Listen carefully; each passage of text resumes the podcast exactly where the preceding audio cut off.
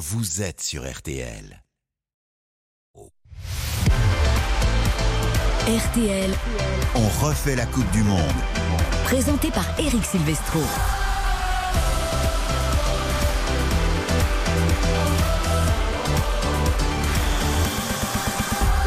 Bonsoir, quel plaisir de vous retrouver comme tous les jours pour On refait la Coupe du Monde 7 jours sur 7 sur RTL tous les soirs à partir de 20h. Le meilleur du mondial au Qatar. Nous sommes à la veille de France, Danemark. Nous serons avec Philippe Sansfourche dans quelques secondes en direct de Doha. Toutes les infos compo avec du changement à venir. Vous allez voir, Varane et Koundé sont annoncés titulaires demain selon les informations de RTL et de la presse française présente à Doha. Ce soir, on aura en fil rouge un grand match, celui entre l'Angleterre et les États-Unis avec Baptiste Durieux. Bonsoir Baptiste. Salut Eric, bonsoir tout le monde. C'est parti C'est parti depuis euh, 7 minutes très précisément et tout pile, toujours 0 à 0 entre l'Angleterre qui n'a pas du tout changé l'équipe qui avait battu remarquablement bien 6 buts à 2 euh, l'Iran et puis du côté euh, des États-Unis un seul changement, il est en attaque, c'est Wright qui remplace Sergeant, changement euh, offensif par rapport euh, euh, à, à ce match nul qui avait été euh, un poil décevant quand même pour les Américains. Qui dit Angleterre dit Bruno Constant dans ce studio qui ne manque pas une miette de ses premières minutes de son équipe nationale. Bonsoir Bruno. Good evening Eric, bonsoir à tous. Avec nous, elle est là. Karine Galli, bonsoir. Bonsoir Eric, bonsoir à tous. Je suis en pleine forme parce que j'ai eu droit à des cookies délicieux préparés par vous-même. C'était Eski. La, la compétition est longue. Il faut prendre soin de son équipe. Vous êtes Faut merveilleux. pas vous donner trop de sucre quand même. parce non, que c'était parfait. Vous n'allez pas terminer, mais euh, moi non plus d'ailleurs. Mais je préfère que vous les mangiez vous euh, plutôt que moi. Euh, voilà, ça c'est ça l'esprit de On refait la Coupe du Monde également euh, sur RTL. Plein, plein de choses à venir jusqu'à 23h. Toute l'actu bleue. Donc on vous l'a dit, nous serons également avec Morad Jabari et Hugo Hamelin. Vous savez qui sont nos, reporters sur place à Doha avec Philippe Sanfourche et Nicolas Georgerot. Et on leur a proposé à partir de 21h de nous raconter un petit peu leur première semaine au Qatar, toutes les anecdotes, tout ce qu'ils ont remarqué, comment ils ont vécu cette Coupe du Monde, euh, tous les à côté un petit peu du football. Vous allez voir plein d'anecdotes croustillantes. Et d'ailleurs, Kevin Vessière, également expert et professeur de géopolitique du sport, sera avec nous pour évoquer ce pays du Qatar qui malheureusement a raté sa Coupe du Monde, puisque vous l'avez entendu dans le flash de 20h. Ah oui. Le Qatar est d'ores et déjà éliminé après deux défaites en deux matchs. Cyril Linette également, vous vous rappelez de Cyril Linette, l'ancien patron des sports de Canal+, sera également avec nous euh, pour nous parler de sa passion du football et également de la gestion d'entreprise, un peu à la gestion de Didier Deschamps euh, dans l'équipe de France. Comment on gère les compétitions, les changements de cap et tout ça, ce sera tout à l'heure avec Cyril Linette à partir de 21h et puis après 22h, nous aurons un grand baromètre sport Odoxa pour RTL et Winamax avec Gaël Sliman autour des Bleus. Les Français sont confiants et notamment euh, pour le match contre le Danemark demain. On reviendra également sur les problèmes de Neymar qui s'est blessé, vous le savez, à la cheville. Il est d'ores et déjà forfait Il est maudit. contre la Suisse. Mais il sera là pour la suite de la compétition, on n'en doute pas. On a besoin des stars du mondial. Spencer à la réalisation. C'est parti, on refait la Coupe du Monde, votre soirée foot, 20h, 23h. On refait la Coupe du Monde. Eric Silvestro sur RTL. Allez, prenons des nouvelles de l'équipe nationale d'Angleterre. Baptiste Durieux face aux États-Unis. Début de match, déjà l'avantage des Anglais. Exactement, avec une euh, première occasion, c'est Bukayo Saka, le joueur d'Arsenal, euh, dans la surface de, réparation, qui a trouvé euh, Harry Kane, euh, le capitaine et, magnifique numéro 9 de, des Three Lions, qui euh, euh, frappe, mais qui heurte euh, sa frappe sur le défenseur américain Zimmerman. On rappelle aussi qu'Harry Kane, ce sera peut-être un événement pendant ce mondial, mais peut dépasser Wayne Rooney, évidemment, meilleur buteur historique euh, de cette équipe d'An- d'Angleterre. En tout cas, toujours 0 à 0, presque 10 minutes de jeu, ça fera un corner pour les Anglais. Bruno, il a deux buts de retard hein, sur Wayne Rooney. C'était comme Olivier Giroud avec Thierry Henry, c'est ça Il y a 51 buts en 76 sélections et le record est de 53 buts. Ah, c'est quasiment les mêmes chiffres que Ouais. Thierry Henry Ouais. et Olivier Ouais. Giroud. hein. Ouais. Olivier Giroud est déjà revenu à hauteur de Thierry Henry. Pour l'instant, Kane, sa cheville va bien? Bah, elle va bien, il joue, il Parce titulaire. qu'apparemment, on a tremblé. Ah on, en là parle, là. on en parle Oh là tranquillement. là, oui. Euh, du Outre-Manche, on a tremblé pour la cheville d'Harry Kane qui n'a pas encore marqué hein, dans cette Coupe du Monde. Mais qui a été très bon lors du premier match. mais qui a été très bon parce qu'on n'est pas obligé de marquer. Donc Exactement. On peut, on peut être bon pour ses adversaires, Euh, pour ses coéquipiers pardon, face aux adversaires. Baptiste, euh, antenne ouverte pour toi évidemment pour ce Angleterre-États-Unis. L'Angleterre qui peut se qualifier dès ce soir en cas de succès après son carton 6-2 face à l'Iran. L'Iran, on en parlera tout à l'heure, qui s'est bien relancé en battant le Pays de Galles avec deux buts dans le temps additionnel dans ce groupe B. On refait la Coupe du Monde. Eric Silvestro sur RTL. Pour retrouver Philippe Sansfourche, toutes les infos bleues du jour, les paris sur ce France-Danemark avec notre partenaire Winamax, paris que vous savez responsable. hein. Euh, N'abusez pas, pariez avec modération, ne pariez que l'argent euh, que vous possédez. Et évidemment, un pari n'est jamais sûr, même si on l'espère, la France va l'emporter euh, face au, Danois, au Danemark demain. Les cotes, les voici. La France bien que le Danemark ait posé beaucoup de problèmes aux Bleus et ait gagné les deux derniers matchs contre les Bleus, la France est favorite avec son titre de championne du monde. 1,74 la victoire des Bleus, 10 euros de misée, 17,40 euros de gagné, 3,65 le match nul, 10 euros de misée, 36,50 euros de gagné et 5,10 la victoire danoise, 10 euros de misée, 51 euros de gagné. Karine. Je vous propose donc un my match pour euh, ce deuxième match pour les Français. Les deux équipes qui marquent, c'est un grand oui. La première équipe qui marque, c'est le Danemark. Bis repetita après ce qui s'est passé face à l'Australie.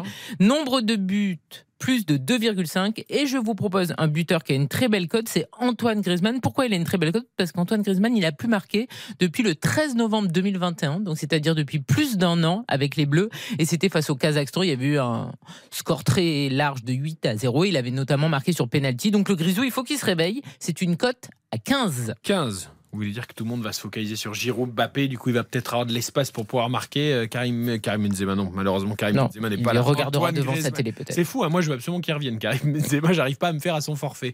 Euh, Bruno, Constant, les paris du Petite joueuse, Karine, je trouve. Moi, je vous propose un my match avec évidemment victoire de la France. Euh, les deux équipes qui marquent, euh, parce que je pense qu'on va concéder des buts. Je crois qu'il y a des petits problèmes défensifs en, en bleu. Je pense pas il y a qu'ils du vont changement, on va disparaître parler comme ça. Il y a Ouais, du ouais, changement ouais, à venir, on va ouais. peut-être retrouver de la solidité. Changement dans les noms, pas forcément dans le au niveau de la défense. C'est-à-dire qu'il Euh, une victoire de la France, mais en tant qu'anglais, il met quand même Et bien des j'ai envie d'avoir un petit peu de piment sur ce début de match, puisque j'ai envie que le Danemark ouvre le score. Donc Danemark marque en premier. Ah, vous êtes un peu comme Karine là pour l'instant. hein. Attention, attention. France qui gagne par deux buts d'écart, parce que le Danemark est assez décevant et je pense que Mbappé va s'élever sur ce match-là. D'accord. Et puis moi, je veux une surprise sur le, sur le buteur français, ou un des buteurs français. Mhm. C'est le retour d'un d'un certain Raphaël Varane.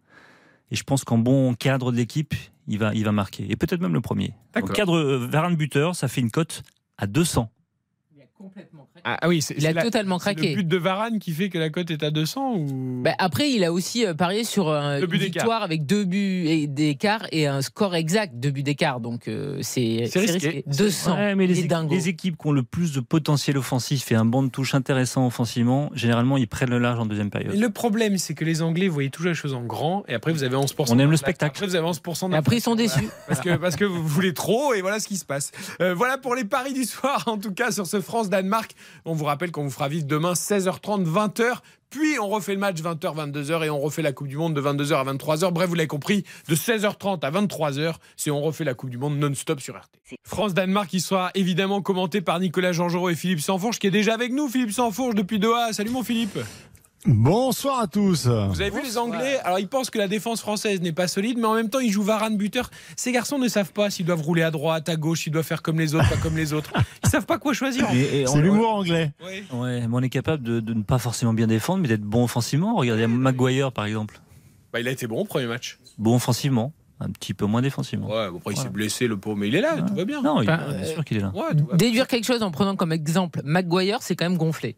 Bah, ça montre le paradoxe d'un bon défenseur qui peut être fébrile défensivement, mais être bon offensivement. D'accord, on va voir. La régularité n'est pas son fort quand même. Donc euh, pour faire une thèse sur Maguire, c'est- osé. Nous allons en débattre. Philippe, juste avant qu'on marque une courte pause et qu'on se plonge pleinement dans l'actu des Bleus, tu nous confirmes déjà l'info du jour. Koundé Varane demain?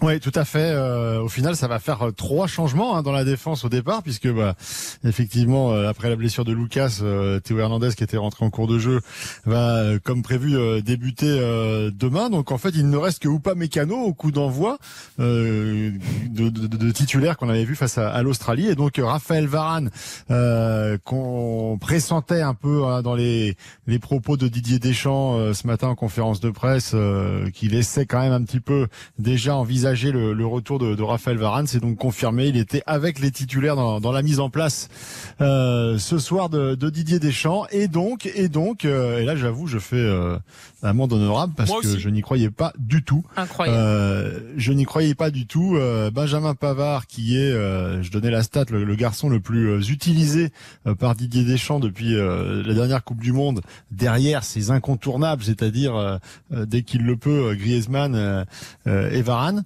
Euh, eh bien, euh, Benjamin Pavard euh, va faire les frais donc de sa de sa prestation euh, plus que contrastée face à l'Australie.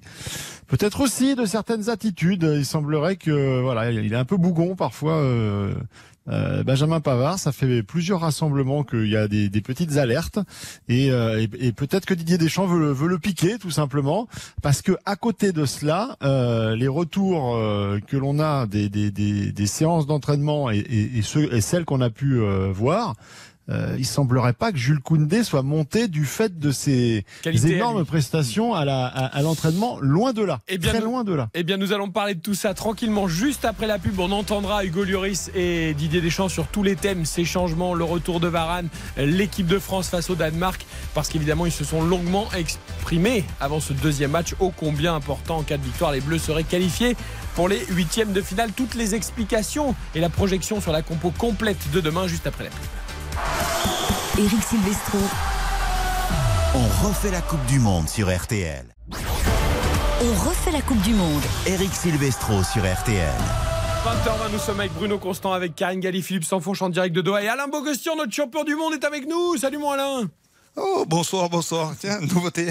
On est tellement Non, dans le match. fait- non, mais je crois que j'ai fait, j'ai fait le même traitement que vous m'avez fait le même traitement que Benjamin Pavard. Vous m'avez mis au placard. Non, je suis resté au placard. jamais. Mais vous comparez jamais à placard. Benjamin Pavard, non, Bogossian. non, non, non, non, mais je vois, je vois. Jamais de la vie, jamais de la vie. On voulait vous donner Tout va toutes bien, les tout va infos, bien. vous confirmez Bonsoir à tous et que- bonsoir à toutes. que Varane Bonjour Bobo. Étaient titulaires Bonsoir. demain. Et vous savez, Philippe Sanfourche et moi, nous devions faire notre mea culpa parce qu'on était persuadés que Pavard allait enchaîner. Ouais, alors je l'ai que, entendu, euh, alors que vous, Alain, Philippe. vous nous avez dit l'autre jour d'en refait la Coupe du Monde. Mais non, il va mettre Koundé.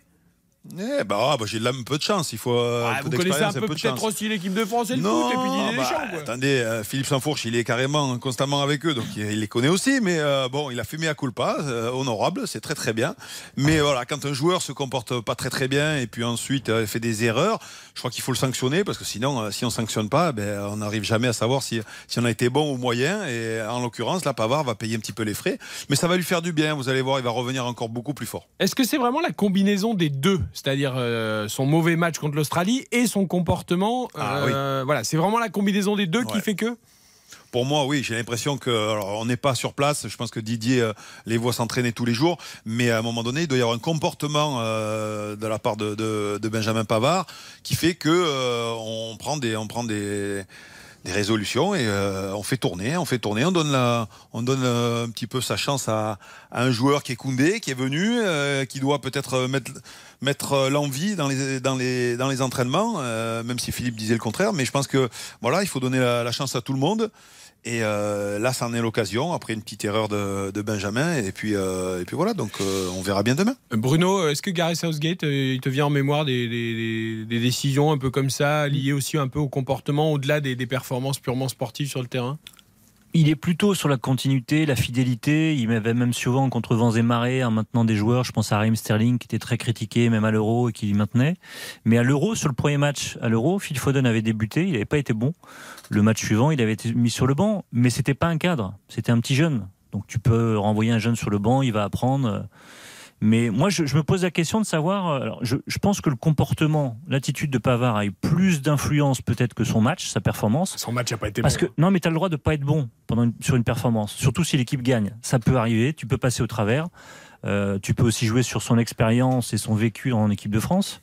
Euh, moi, la question que je me pose, euh, c'est est-ce que tu n'y a pas le risque de le perdre sur la suite de la compétition, en le sanctionnant comme ça, si rapidement, sur le premier match, sachant qu'en plus le- le- la doublure, ce remplaçant, est visiblement pas très convaincant non plus à l'entraînement. Et on peut pas dire qu'en équipe de France, au poste de latéral droit, il a été très très performant également sur les dernières sorties. Mais Philippe, est-ce que c'est en fait un peu une accumulation de choses? Parce qu'on se souvient que lors du rassemblement du mois de juin, où il y avait eu quatre matchs, et lors du rassemblement du mois de septembre, où il n'avait pas joué beaucoup, il avait déjà un petit peu pesté. On sait qu'en interne, il avait euh, Ouais. été déçu de ce temps de jeu. Donc en fait, c'est Et de que son positionnement aussi. oui, hein. est-ce que c'est C'est un il y a ensemble eu de choses. un, deux, trois, bon ben la sanction elle finit par tomber.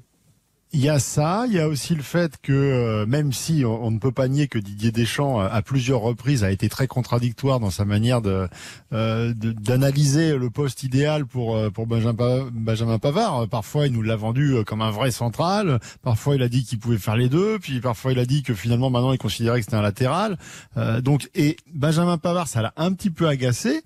Et il l'a fait savoir. Et je pense que ça, il en est resté aussi quelque chose de ces épisodes. C'est une accumulation de petites choses qui font que, bah, dès que la performance est moins bonne, euh, il y, a, y, a, y a la sanction. Euh, Après, euh, comme comme on le disait, il faut tout de suite mettre ça en balance avec la solution de transition, parce que Jules Koundé, autant il avait donné plutôt satisfaction dans la défense à 3 où il était euh, idéalement à la droite de, de, de Varane euh, et, et- et plutôt euh, à, à gauche on, on retrouvait Lucas Hernandez.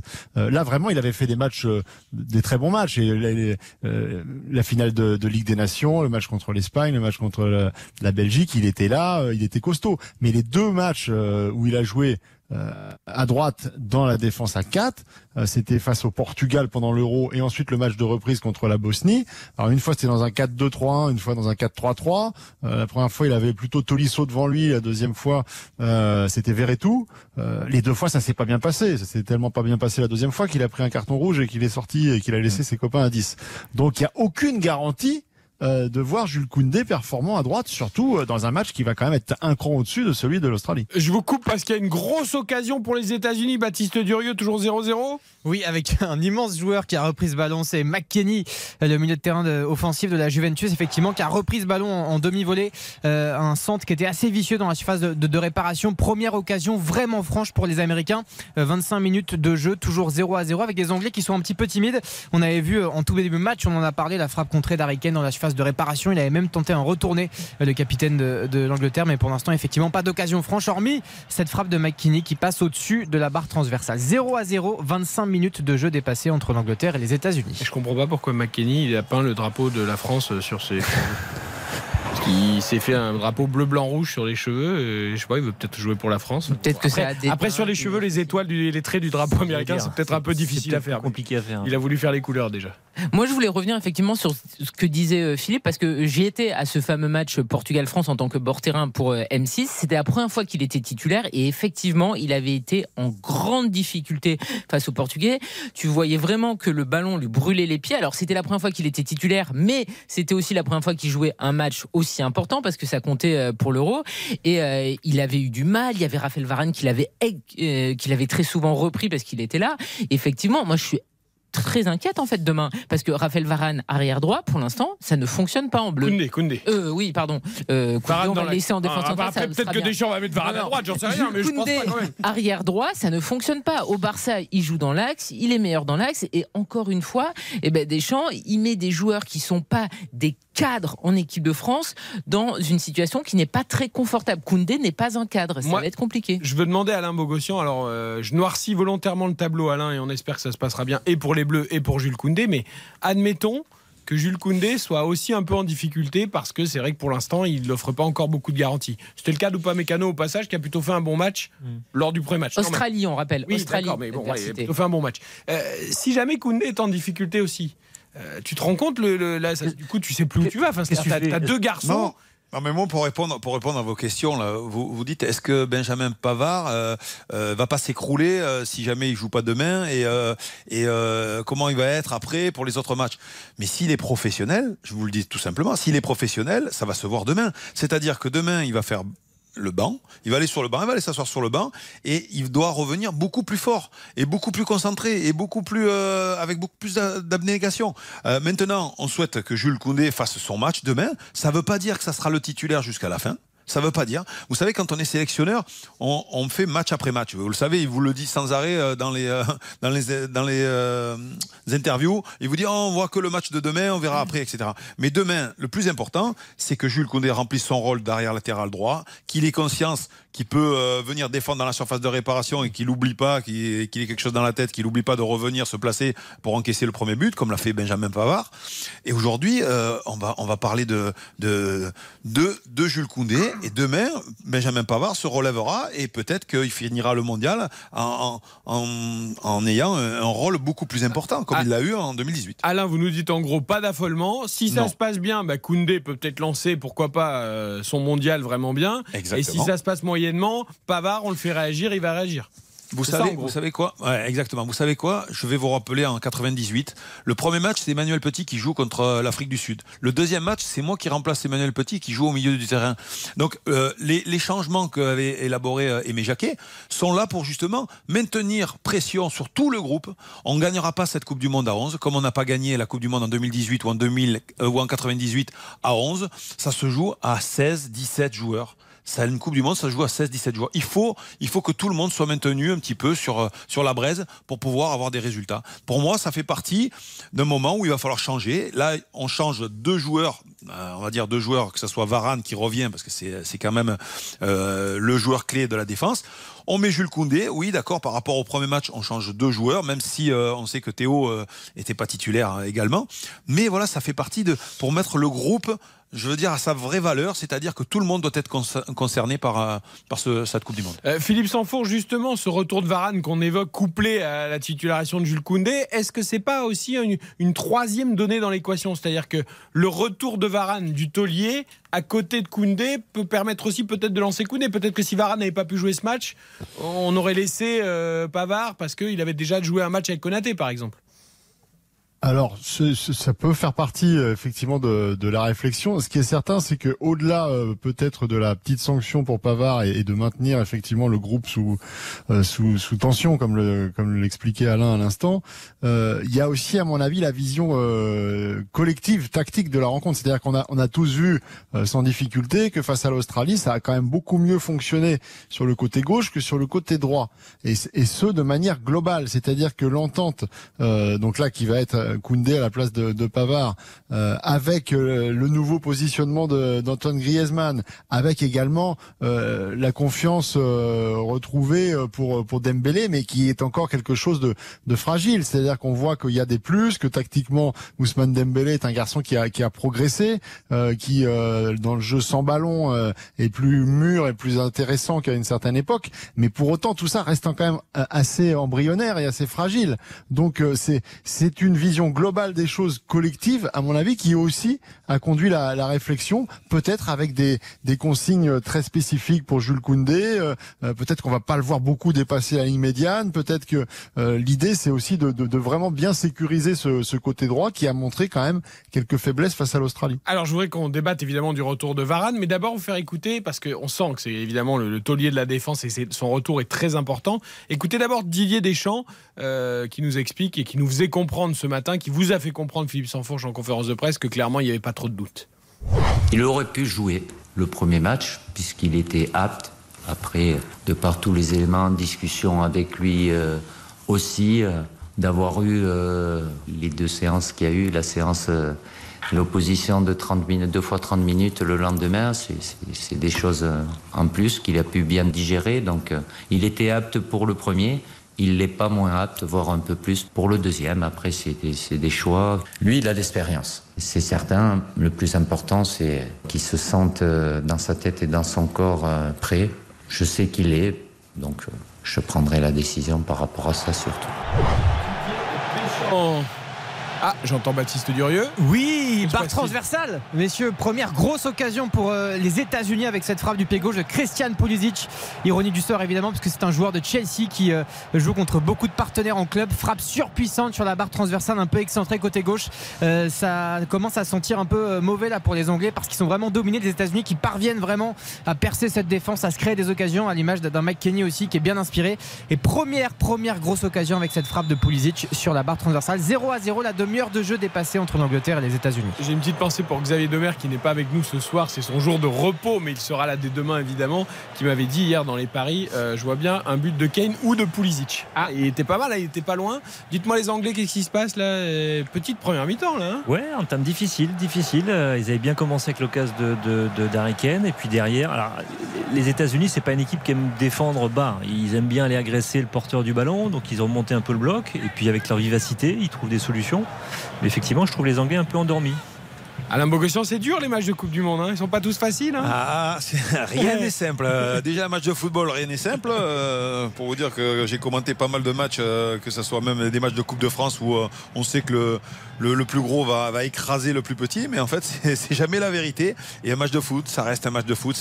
C'est pratiquement le seul sport où, où même un petit club ou une petite équipe peut mettre en difficulté une grosse équipe s'il n'y a pas l'intensité nécessaire et si on met pas la, si on met pas la détermination euh, durant le match. 0-0 toujours en tout cas entre l'Angleterre et les États-Unis après 34 minutes. On en revient Raphaël Varane qui sera donc titulaire demain.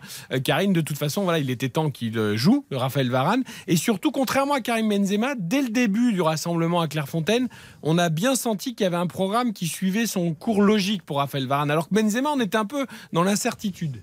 Oui, parce que euh, euh, le Raphaël Varane, on savait qu'il était blessé et qu'il revenait de blessure, et le Karim Benzema, il avait une gêne. Donc euh, c'était un discours qui n'était pas très clair. Raphaël Varane, effectivement, moi je suis très contente de le revoir demain parce que il y avait quand même beaucoup de gens qui voulaient le mettre dans le formol parce que j'ai l'impression que ce qui s'est passé avec Karim Benzema, ça a stressé tout le monde. Ben non, s'il est apte, il faut le faire jouer. Alors évidemment que Raphaël Varane est un défenseur fragile ces derniers temps. Il a eu beaucoup de blessures, mais s'il est apte, on a absolument besoin de lui parce que moi je suis désolée, pour moi ce n'est pas du tout une référence qui s'est passée face à l'Australie. Je ne suis toujours pas rassuré par Upamecano et euh, Konaté. Effectivement, leur premier match a été intéressant, mais l'opposition était tellement faible que je ne peux pas me baser là-dessus. Et j'ai quand même l'inquiétude de l'adversité de demain. Les Pays-Bas, ils ont raté leur premier match. Ça arrive à des équipes, donc ils peuvent être bien meilleurs demain. Il leur manquera de Ligny, ça c'est un gros coup dur pour eux. Mais voilà, je préfère qu'on ait Raphaël Varenne en défense centrale. Il est apte. Et si par malheur il se blesse, je veux surtout pas qu'on en entende encore le il fallait pas qu'il joue, c'est la faute du staff, etc. Voilà, c'est l'histoire du foot. Au bout d'un moment, il est apte, sinon on le fait jamais jouer parce qu'on a toujours peur qu'il se pète. Voilà, on va pas attendre les huitièmes de finale ou la finale pour le faire jouer, Philippe Sansfourche. Non mais ah bah non, non, effectivement, euh, il y a besoin de, de, Raphaël Varane. Euh, là, les précautions, elles ont vraiment été prises. Hein, manifestement, il pouvait tout à fait jouer euh, face à l'Australie. bon, pour des questions de, de sensation et effectivement un petit peu peut-être aussi le traumatisme des, des, des blessures à répétition de chacun. ils ont préféré ne prendre aucun risque. Mais là, ou non, c'est logique qu'ils reviennent. Et effectivement, comme le disait Karine, on peut pas estimer que ce match contre l'Australie est un match référent qui d'un seul coup a fait naître une charnière euh, qui va euh, terminer la compétition comme ça. Non, on n'est pas là. 20h36 sur RTL 0-0 toujours entre l'Angleterre et les États-Unis. Toute l'actu des Bleus avec Philippe Sansfourche, envoyé spécial à Doha. On continue de dérouler cette équipe de France qui affronte le Danemark demain à 17h juste après la Eric Silvestro. On refait la Coupe du Monde sur RTL. On refait la Coupe du Monde. Eric Silvestro sur RTL. Nous sommes avec Karine Galli, avec Bruno Constant, Alain Bogossian, notre champion du monde 98, et Philippe Sansfourche, envoyé spécial à Doha, un des quatre envoyés spéciaux d'RTL à Doha. Et nous sommes également avec Baptiste Durieux qui suit pour nous Angleterre, États-Unis toujours pas euh, d'anglais euh, inspiré, mon cher Baptiste. Non, effectivement, euh, on vient d'assister là à un corner encore de la part des, États-Unis tiré par Pulisic, mais c'est vraiment les, Américains qui campent littéralement dans le camp des Anglais, qui dominent à la fois dans le jeu, dans les intentions également. Alors ça reste un, match de Coupe du Monde, c'est équilibré, il y a des beaux duets, d'une belle intensité, mais effectivement, la grosse occasion, la seule pour l'instant, c'est cette frappe de Pulisic sur la barre transversale. Du côté anglais, hormis cette frappe contrée dans la surface d'Harry Kane en tout début de rencontre, eh ben, il n'y a pas grand-chose. 0 à 0, que 5 minutes avant la, fin de la première période. Karine, vous disiez tout à l'heure pendant la pub, il est quelle heure à Doha Donc 22h39. Beaucoup trop tard pour les Anglais. 17h30, ils ont mangé leur haricot avec leurs petites saucisses. et là, ils sont largement au lit dans un sommeil très profond à cet horaire-là. C'est eh vrai que les Anglais se couchent tôt. Euh, ça, ça, fait longtemps que Karine n'a pas été en Angleterre. Alors j'ai passé un mois de juillet atroce, je te rappelle, avec l'euro féminin. Donc non, non, j'ai vraiment des souvenirs terribles. Hein. en tout cas, les Anglais pour l'instant ne font pas la différence. Euh, on revient à l'équipe de France. Philippe, on évoquait donc la titularisation de Koundé, de Varane, l'importance hein, évidemment de Raphaël Varane. L'autre info aussi de ce match contre le Danemark, c'est qu'on reste avec les quatre offensifs. Et ça, on, se pose la euh, question quand même. Oui, ouais, tout à fait. C'est une animation euh, effectivement qui a, donné satisfaction euh, et le staff a envie de, revoir de revoir ces quatre là ensemble. Alors le, le rôle précis d'Antoine Griezmann, il reste quand même à déterminer. Hein, C'est-à-dire que l'animation, si on, bon, si on schématise, en gros, c'est c'est 4-2-3 en phase offensive et 4-3-3 en phase défensive. Hein, c'est un peu simpliste, mais c'est un peu à ça quand même que ça que ça correspond. Alors il y a, y a, eu euh, un, petit peu cette idée que, euh, notamment pour sécuriser un peu plus à droite, euh, pouvait glisser Adrien Rabiot à la place de Griezmann et, et Antoine Griezmann plutôt du côté de, de Kylian Mbappé. Euh, ça a fait pas mal de papiers, notamment chez, chez nos amis de l'équipe ce matin. Ça a beaucoup fait rire des gens. Ouais, ça l'a, ça l'a beaucoup fait rire. Je sais pas si ça l'a fait rire, mais, en tout cas, moi, je peux vous affirmer que j'ai eu, euh, j'ai eu retour euh, du staff dans la journée, comme quoi ça n'était pas une option, que ça n'était pas envisagé. Donc euh, ça, on referme la, parenthèse et on passe à autre chose. Alain, ça serait trop de changements. Bah en plus, Rabiot a été étincelant euh, dans son poste. On va pas lui dire d'aller ailleurs. Non, non, non, non. Je pense que c'est vraiment euh, des peut-être des idées farfelues un petit peu entre guillemets de la part de quelques journalistes.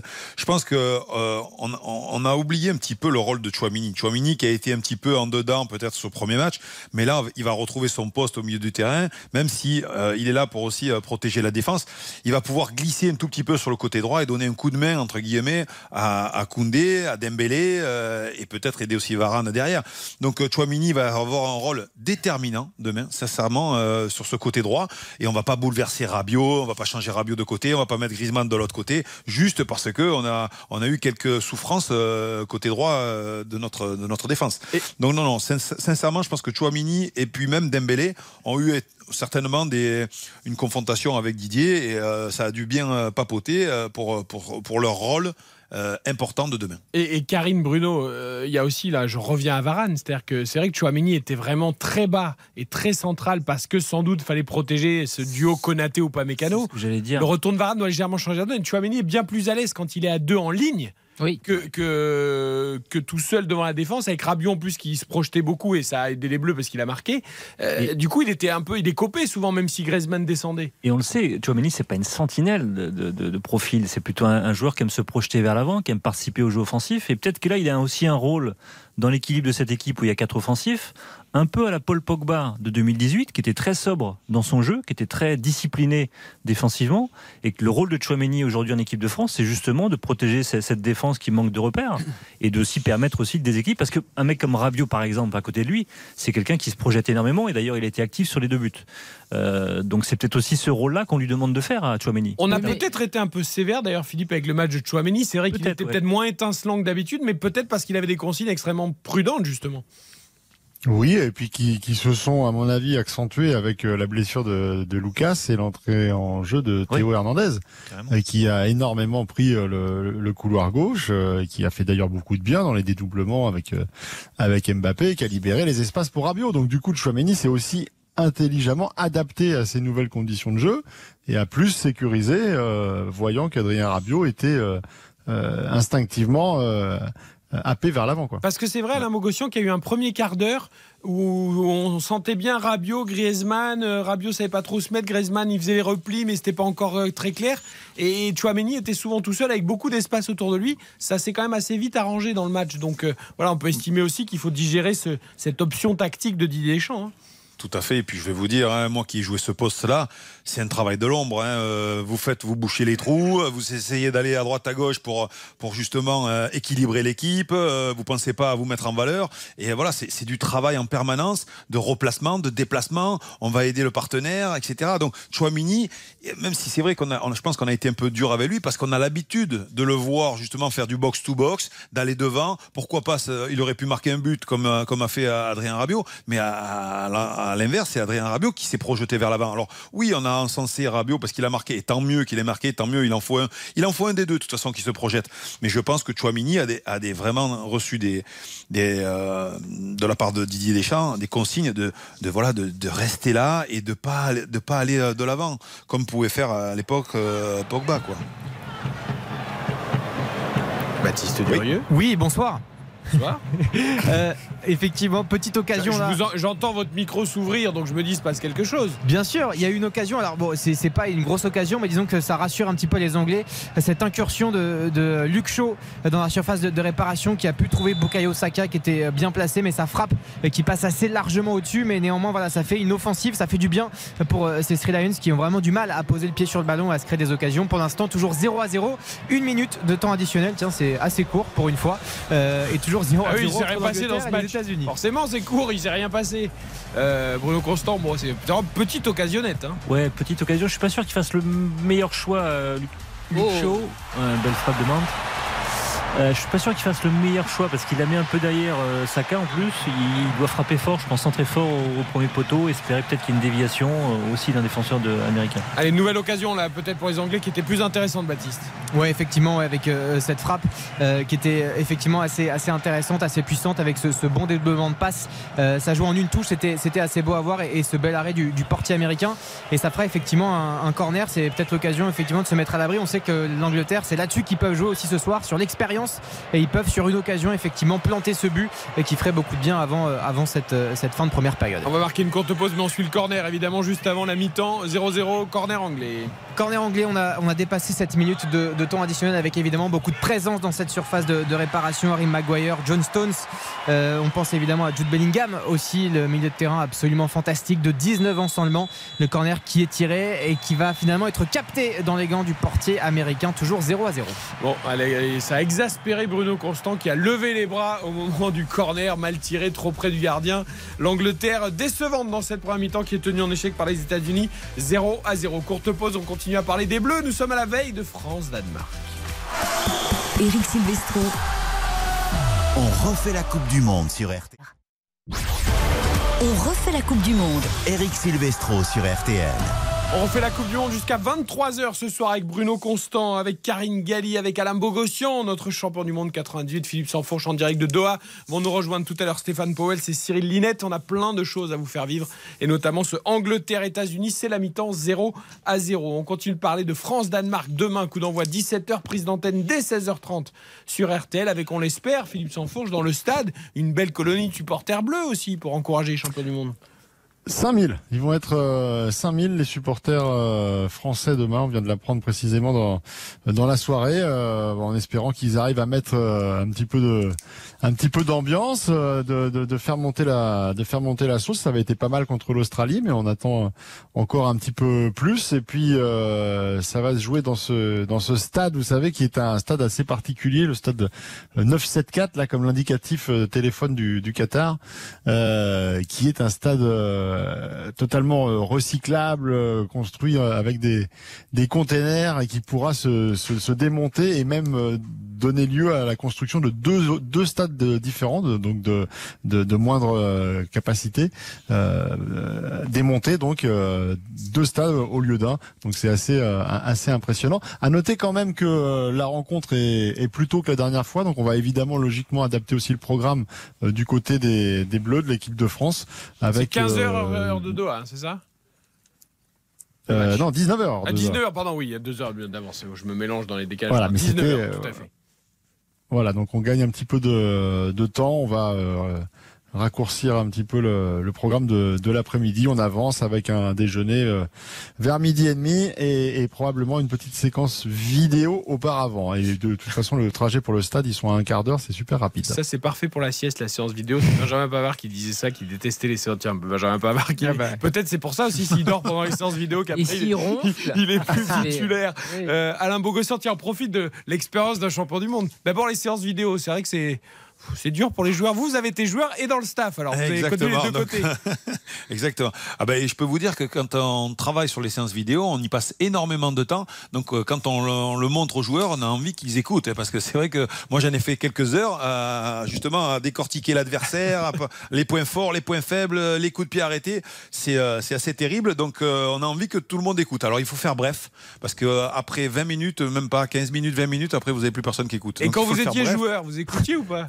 Oui. Il y a oui, peut-être oui, moins non, de vidéos encore. ah, bah, vidéo. Il y avait un peu moins de vidéos. arrêtez, oh, j'ai pas joué, j'ai pas joué en, 1900 en 1910. Merci Karine, tu vas voir un peu, tu vois.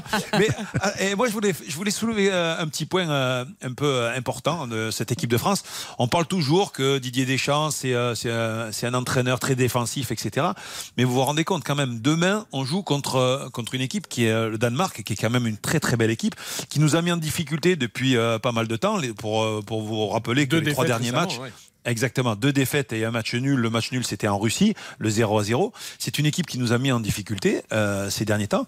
Mais malgré le fait qu'elle nous ait mis en difficulté, on part avec quatre joueurs très offensifs.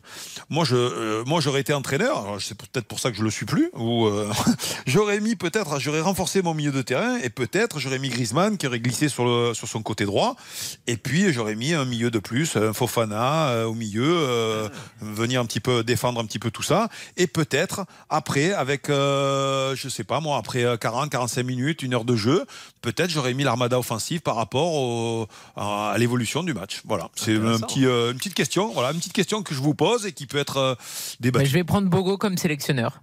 Moi, je suis totalement d'accord avec lui. Honnêtement, je suis très surprise en fait que Deschamps il reste avec ses quatre offensifs, sachant que franchement la dernière fois qu'on a affronté euh, les Danois, les deux fois ça s'est mal passé. Et en fait, on dit ils n'ont pas été bons au premier match, bien sûr, mais en fait ils ont les capacités comme tout le monde de réagir. Et ça m'inquiète parce qu'il y a vraiment Tunisie de a la- pas fait un mauvais match dans Oui. l'engagement et tout ça. il y a vraiment de la qualité du côté du Danemark et euh, moi je suis un petit peu inquiète. Pourquoi si euh, tu fatigues euh, ton adversaire, les Danois, tu fais pas rentrer un feu follet comme Dembélé en fin de match Exactement. Là je trouve. Coman. Comment T'as Coman. Je te, prends, je te prends comme adjointe euh, si tu veux. Voilà, merci. Ouais, mais alors moi, j'ai- ça m'inquiète. Moi j'ai Moi, une je suis explication, monsieur Bogossian, qui vaut Ah, ce qu'elle ah, vaut, et je sais pas bien. si Ouais, Philippe ouais, s'en va. mais- Moi je pense que c'est dû aussi à l'identité des joueurs qui a à disposition au milieu de terrain.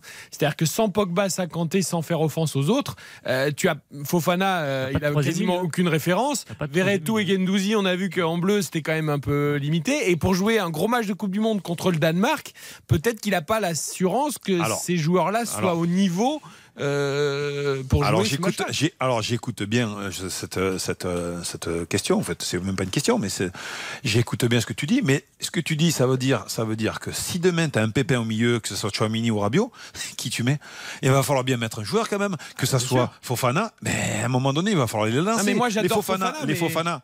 Fofana, il va falloir le lancer. Euh, que ça soit, comment il s'appelle, euh, Gendouzi. Alors même si on les aime pas au départ comme titulaire, etc. Ce sont des joueurs que tu as pris. Si tu les as pris, il va falloir à un moment donné compter sur eux. Il va, il- on peut pas faire la Coupe du Monde avec Chouamini, Rabiot toute la Coupe Et du Monde sur les Tunisie, 7 matchs. pour faire tourner, ça sera Oui. parfait. Ah. Ah, d'accord, Philippe ouais, d'accord. Ouais, ouais, Bah, ouais, effectivement, oui. le troisième Ouais, ouais, mais match. si, si demain, si demain, si demain a tu fais pas fait- un bon résultat, Ah, bah si oui, demain bah tu fais pas un bon résultat, tu vas les faire tourner ton Eh équipe. oui, je suis d'accord, je suis d'accord, mais c'est difficile. Je crois Ouais, que ouais, à-. Didier Deschamps, il a été satisfait, à mon avis, du rendement, euh, parce qu'on parle des deux titulaires, mais Fofana, il est rentré quand même hein, en seconde période, et il s'est plutôt bien adapté. Hein. Il est tout de suite rentré à la place de Chouameni. Il a été, il a été plutôt bon. Je pense qu'il a, il a toute confiance en ces trois garçons. Alors les deux premiers un peu plus suffisamment pour qu'ils soient titulaires, et Fofana, il, il préfère se le garder comme un, un joueur qui t'apporte justement de l'impact, euh, re- remettre du gaz euh, en, en seconde période face à des Danois qui euh, n'en manquent pas.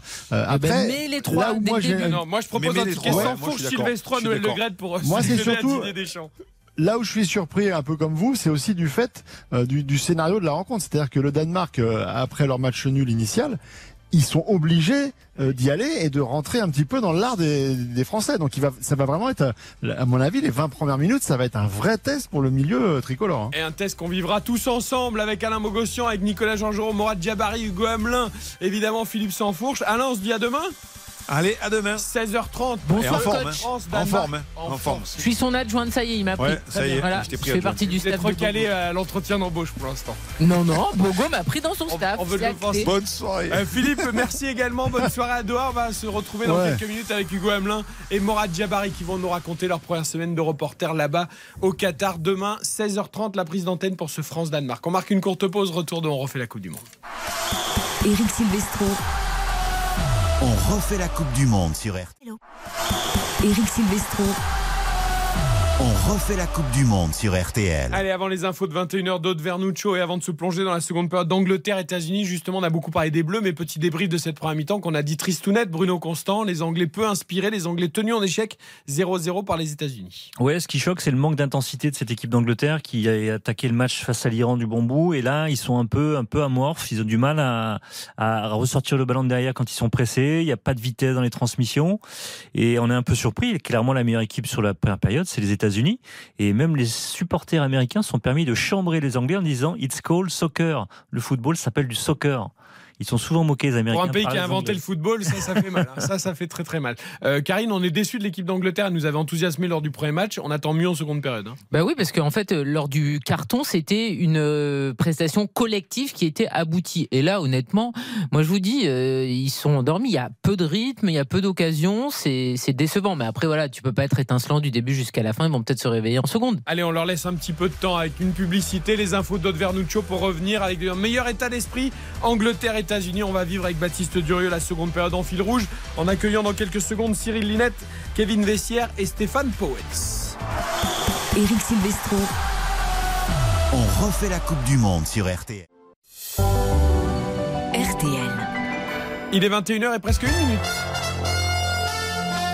La suite dont refait la Coupe du Monde juste après les infos d'Aude Vernuccio. Bonsoir Eric, bonsoir à tous. Il sous-traitait ses gardes, pratique peu scrupuleuse d'un médecin qui se faisait remplacer par des personnes non habilitées dans une clinique de Prades. Pratique révélée dans une enquête de l'Agence régionale de santé après la mort d'une octogénaire il y a cinq ans, Nathan Bocard. Le chef des urgences se faisait régulièrement remplacer par des médecins qui n'ont aucun diplôme français, au moins trois personnes, sûrement plus à qui il versait une partie de son salaire. Euh, ce chef a finalement écopé d'un an d'interdiction d'exercer, décision choquante et insuffisante pour la famille qui a décidé cette semaine euh, de déposer une nouvelle plainte. Quant à l'urgentiste qui était présent lors de la mort de leurs proches, il s'est tout simplement volatilisé. Explication signée Nathan Bocard. Peut mieux faire en CE1 et en 6e. Le niveau des élèves en français est en baisse par rapport à l'an dernier d'après les dernières évaluations menées en septembre. Marie Guerrier, le Covid a laissé des traces. Alors oui, rappelez-vous, hein, janvier, février dernier, la pagaille dans les écoles, les cas Covid, les cas contacts, les tests à répétition, les classes fermées en cascade, deux mois de scolarité perturbée. Janvier, février, c'est une période charnière en CP dans les apprentissages et on voit cette année pour les élèves désormais en CE1 des faiblesses donc pour l'écriture des mots et la compréhension d'un texte lu seul. Les élèves évalués en sixième étaient donc eux en CM2 en janvier et février dernier et là aussi ils ont des fragilités en français. C'est donc en fait toute l'école primaire qui a pâti du Covid l'année dernière. Marie Guerrier pour RTL. Seule exception, les élèves des quartiers défavorisés, ce qu'on appelle les REP+, qui ont bénéficié des classes dédoublées en CP et jamais les élèves n'avaient eu un aussi bon niveau. En Ukraine, de nouvelles frappes russes ont fait 15 morts et 35 blessés, dont un enfant à Kherson, dans le sud du pays. La ville qui évacue ses malades des hôpitaux en raison de bombardements constants, tandis que plus de 6 millions de personnes sont toujours privées en partie d'électricité, notamment à Kiev, après une campagne de frappe massive sur les infrastructures énergétiques du pays. Également à retenir Emmanuel Macron qui encourage la justice à faire toute la lumière sur cette affaire McKinsey. Deux enquêtes ouvertes pour financement illégal des campagnes du chef de l'État en 2017 et 2022 et pour favoritisme en lien avec ce cabinet de conseil. La météo tant plus calme et souvent ensoleillée demain. Le ciel sera plus chargé vers la Lorraine et l'Alsace. Seule la Corse aura encore euh, des averses assez fréquentes. Les températures en baisse, comptez de 0 à 11 degrés en moyenne le matin du nord au sud. L'après-midi, vous aurez de 7 à 19 degrés. L'arrivée du Quintet Plus, il fallait jouer le 8, le 14, le 2, le 4 et le 12. Et puis les courses demain à Vincennes. Dominique Cordier vous conseille de jouer le 3, le 6, le 12, le 2, le 4, le 7, le 9 et sa dernière minute, c'est le 2, Fine Pearl of Love. Merci beaucoup. Euh, bah, c'est anglais en plus, c'est bien. C'est à moitié. C'est absolument fantastique. Je le répète pas parce que mon anglais est catastrophique. Donc euh, à tout à l'heure, 22h. 22h. RTL. 18h30, 20h, on refait la Coupe du Monde sur RTL. Présenté par Christian Olivier. Ah, c'est le décalage horaire. On est perturbé. 18h30, 20h, Christian Ollier. Ça, c'est les horaires dont on refait le match, évidemment. Mais là, nous sommes en pleine Coupe du Monde. C'est on refait la Coupe du Monde jusqu'à 23h ce soir en direct de Doha. Évidemment, pour Angleterre, États-Unis, la seconde période 0 à 0. Ce sera avec Baptiste Durieux. On va retrouver Morad Jabari et Hugo Hamelin, nos envoyés spéciaux au Qatar qui vont nous raconter leur pérégrination depuis une semaine. Et nous sommes toujours avec Karine Galli, avec Bruno Constant. Et attention, parce qu'en face de vous, là, on accueille du. On accueille du très lourd. Une voix que vous connaissez bien sur RTL, dans RTL Foot toute l'année, dans On refait le match et dans On refait la Coupe du Monde également. Il est venu serein, souriant après une première victoire de ses Diables Rouges. Même si elle n'était pas très impressionnante cette victoire. Bonsoir Stéphane Powell. Bonsoir. Pour être serein, je suis pas serein. Bah, vous avez gagné quand même. Ouais, mais avec le match en bois qu'on a fait, euh, franchement, c'est un miracle du football. Bah oui, mais vous avez gagné. C'est vrai, on a trois points. Vous êtes en position favorable pour l'instant pour continuer votre route. Ouais, on joue le Maroc dimanche, c'est pas gagné. Ah bah non, mais ça aucun match n'est gagné en Coupe du Monde. Regardez l'Angleterre. Ah, j'ai trouvé, on en reparlera, mais les Français, quelques, le Brésil, quand même des équipes, on sent qu'il y a un potentiel beaucoup plus fort que la Belgique. On n'est plus l'équipe qui pouvait gagner un titre. On est devenu une équipe normale. C'est bon, on a fait notre minute Voilà, sur la Belgique. Vous nous fait. pardonnerez si on passera pas la Non, soirée non, dessus, mon bien- cher. j'ai bien compris, mais c'est plus fort que moi, quoi. Mais, mais quand même, voilà, vous voulez tenir à vous saluer cette première victoire Ah bah. Diables Rouges. À vos côtés, Cyril Linette qui fait son apparition dans refait la Coupe du Monde. On est ravis de l'accueillir. Salut Cyril. Salut, et comme je suis vieux, je voudrais rappeler à Stéphane que la, la France avait commencé par 1-0 contre le Canada en 86, c'est ça? Et on avait fini euh, troisième. Ouais, c'était pas mal. C'est bien. En fait, c'est pour dire que la Belgique peut finir troisième. En Ça fait, veut dire vous êtes qu'on peut être troisième. Ouais, j'y crois pas trop, mais euh, bon. C'est bien, Cyril, tu reviendras. Ah, voilà. Euh, Cyril Linette, que vous avez connu, vous les plus vieux justement sur les passionnés de foot, notamment sur Canal+, mais pas que, il y a eu un sacré parcours depuis, et aujourd'hui, c'est Fellow Company, un leader qui parle à d'autres leaders. Oui, ça, me plaît, on en parlera tout On à l'heure. ça la plaît. salle tout de suite. À vos côtés également, Kevin Vessière. Alors lui, alors attention. Alors là, attention. Expert et professeur en géopolitique du sport, avec le compte Twitter notamment qui est très suivi, Football Géopolitique. Salut Kevin. Salut, merci. On est ravis de t'accueillir avec notamment cet ouvrage Mondial Football Club Géopolitique, tome 2, 22 histoires insolites sur la Coupe du Monde de football. Je le montre à la caméra sur RTL.fr. Ça tombe bien, on va parler du Qatar, qui est évidemment cité dans ce, dans ce livre, avec nos envoyés spéciaux Morad Jabari et Hugo Hamelin, que j'accueille d'ailleurs. Salut messieurs. Bonsoir, salut les amis. Ça va Bonsoir. En plus, vous êtes parfaitement Synchro. Je les imagine, tu sais, dans les, Un rues, couple. dans les rues de Doha et tout, tous les deux. La tac- Ouais, Ah, on, a on a travaillé ce bonsoir, hein, ça fait une heure on qu'on se prépare. On n'est pas, dans- on n'est pas main dans la main dans les rues de Doha. Ah, je tout de pensais. Vaut mieux, Faut mieux éviter. Vaut mieux éviter, en effet. Euh, allez, avant qu'on parle justement de votre première semaine là-bas au Qatar, un petit point sur le match Angleterre-États-Unis. Baptiste Dieu, toujours pas de but. Toujours pas de but, 0 à 0, absolument. On joue depuis 5 minutes dans cette euh, seconde période. On a vu une image assez belle euh, des, des joueurs américains avant de, de reprendre le jeu, qui étaient en cercle, euh, ensemble, soudés, déterminés, avec euh, la main sur les épaules du, du copain. C'était très beau. Et puis effectivement, ils, ont, ils sont repartis comme, euh, comme on les avait quittés, beaucoup plus entreprenants, avec euh, encore une occasion et cette frappe de McKenny qui est passée au-dessus. 0 à 0, 51 minutes de jeu. Alors, moi, je me tourne vers Morad Jabari et Hugo Hamelin parce que j'ai envie de savoir comment s'est passée cette première euh, semaine au Qatar. On a tellement dit de choses sur le Qatar, sur le mondial au Qatar. Vous, vous y êtes. Vous, ça fait une semaine que vous êtes là-bas. Le premier truc que j'ai envie de vous demander, c'est le truc le plus fou que vous ayez vu déjà cette semaine. Ah, moi, je me suis baladé à West, Bay hier soir et j'avoue que c'est l'image euh, carte postale euh, que tout le monde connaît, hein, euh, toutes ces tours de, de Doha qu'on voit en carte postale, mais à voir en vrai. Euh, ces euh, immeubles euh, illuminés qui clignotent, enfin c'est dingue quoi. Je veux dire même à New York, il y a pas ça. C'est quoi, c'est la Et, défense euh, Parce que sinon, nous, on va à la défense. hein, c'est juste à Ouais, côté du c'est la studio, défense hein. Ouais, alors non, non, mais la, la défense, je connais bien, contrairement à New York d'ailleurs. Et euh, non, non, non, ça n'a, ça n'a rien à New voir. York en plein désert, quoi. C'est, euh, c'est totalement illuminé. Bon, c'est au milieu. Vegas. C'est, euh, Las ouais, Vegas, voilà, Ouais, c'est plutôt Las Vegas avec des, des les buildings euh, illuminés, des lumières partout. euh, Ah bah, c'est sans pas les Las Vegas, casinos, alors. ouais, Ah, la débauche, la débauche est contrôlée ici. Si, Le, si à- le péché coûte très cher. ouais, si à Las Vegas, dans les casinos, les striptease, c'est plus Las Vegas. Non, mais j'ai regardé le côté euh, immeuble illuminé et euh, la folie un petit peu C'est partout. L'habituel skyline qu'on a à Hong. Kong, qu'on a à Singapour. C'est toutes ces grandes. Après, après, quand on l'a vu une fois, on se demande, euh, voilà, pourquoi investir autant? Est-ce que le but de l'humanité, c'est de construire des immeubles qui clignotent, quoi? C'est vraiment, euh, c'est vraiment ça. Mais à le voir une fois, c'est comme Disneyland, quoi. À le voir une fois, c'est, euh, c'est, c'est, c'est assez marquant de, de, de, de marcher au milieu de, de ces grandes tours. On, on la garde, Hugo, si, pour le best-of de On quoi. refait la Coupe du Monde à la fin de la Coupe du Monde, 21h10. Est-ce que le but de l'humanité, c'est de construire des immeubles qui clignotent Mmh. Et le mec qui Celle-là, génial. ce qu'il- celle-là, on la garde. Euh, Kevin Vessière, c'est vrai que voilà, le Qatar, c'est aussi beaucoup là des mesures. euh, il faut, il faut impressionner. Il faut impressionner. Puis l'exemple des stades le, montre bien parce qu'il y a aussi une architecture qui est faite pour euh, rappeler l'histoire du, Qatar, euh, notamment avec euh, euh, différents stades qui rappellent l'histoire euh, bédouine euh, de ce territoire-là.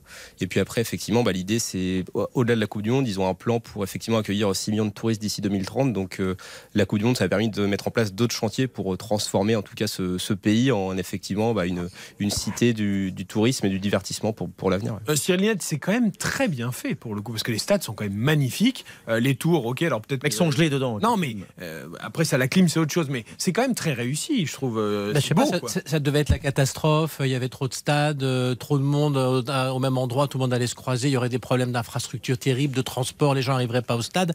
Enfin, on a une semaine de Coupe du Monde, on a fait un peu plus du quart des matchs. J'ai le sentiment que ça, ça roule très bien. On peut discuter de tout un tas de sujets sur le fond pour le Qatar, mais l'organisation de cette Coupe du Monde, je pense que euh, sera une grande réussite. Vous confirmez, Morad euh, ça, ça circule correctement Les gens trouvent facilement enfin...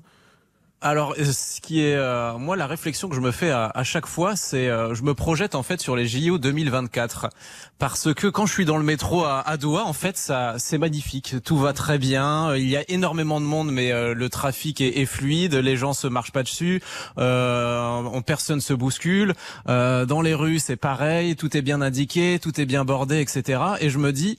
Paris en ce moment, euh, il n'y a pas d'événement particulier et quand on prend le métro c'est compliqué. Ah oui. Donc je me demande en fait, euh, je, je, je trouve que l'organisation est assez incroyable. On, on voit qu'ils ont tout prévu pour que tout se passe bien en fait pour cette Coupe du Monde. Après, euh, les gens qui, qui- les, les gens qui prennent le métro en ce moment, ce sont les touristes de la Coupe du Monde. Et à Paris, euh, forcément, il y a tous les Parisiens qui vont travailler, euh, euh, etc. C'est, on a Oui, mais c'est- énormément de monde en, en très peu de temps qui vont au Ah oui, stade. oui, Donc, T'as oui. des milliers de personnes pendant une heure qui vont prendre le métro, aller dans le même endroit et il n'y a pas de problème. C'est bien. C'est une infrastructure créée pour la Coupe du Monde. Si vous avez bien embelli l'histoire, c'est la Coupe du Monde des gens qui ont de l'argent. Hier, il y avait une consoeur qui a fait un super sujet euh, au journal de 20h à TF1 et elle avait fait le pari de pouvoir faire combien de matchs dans la journée?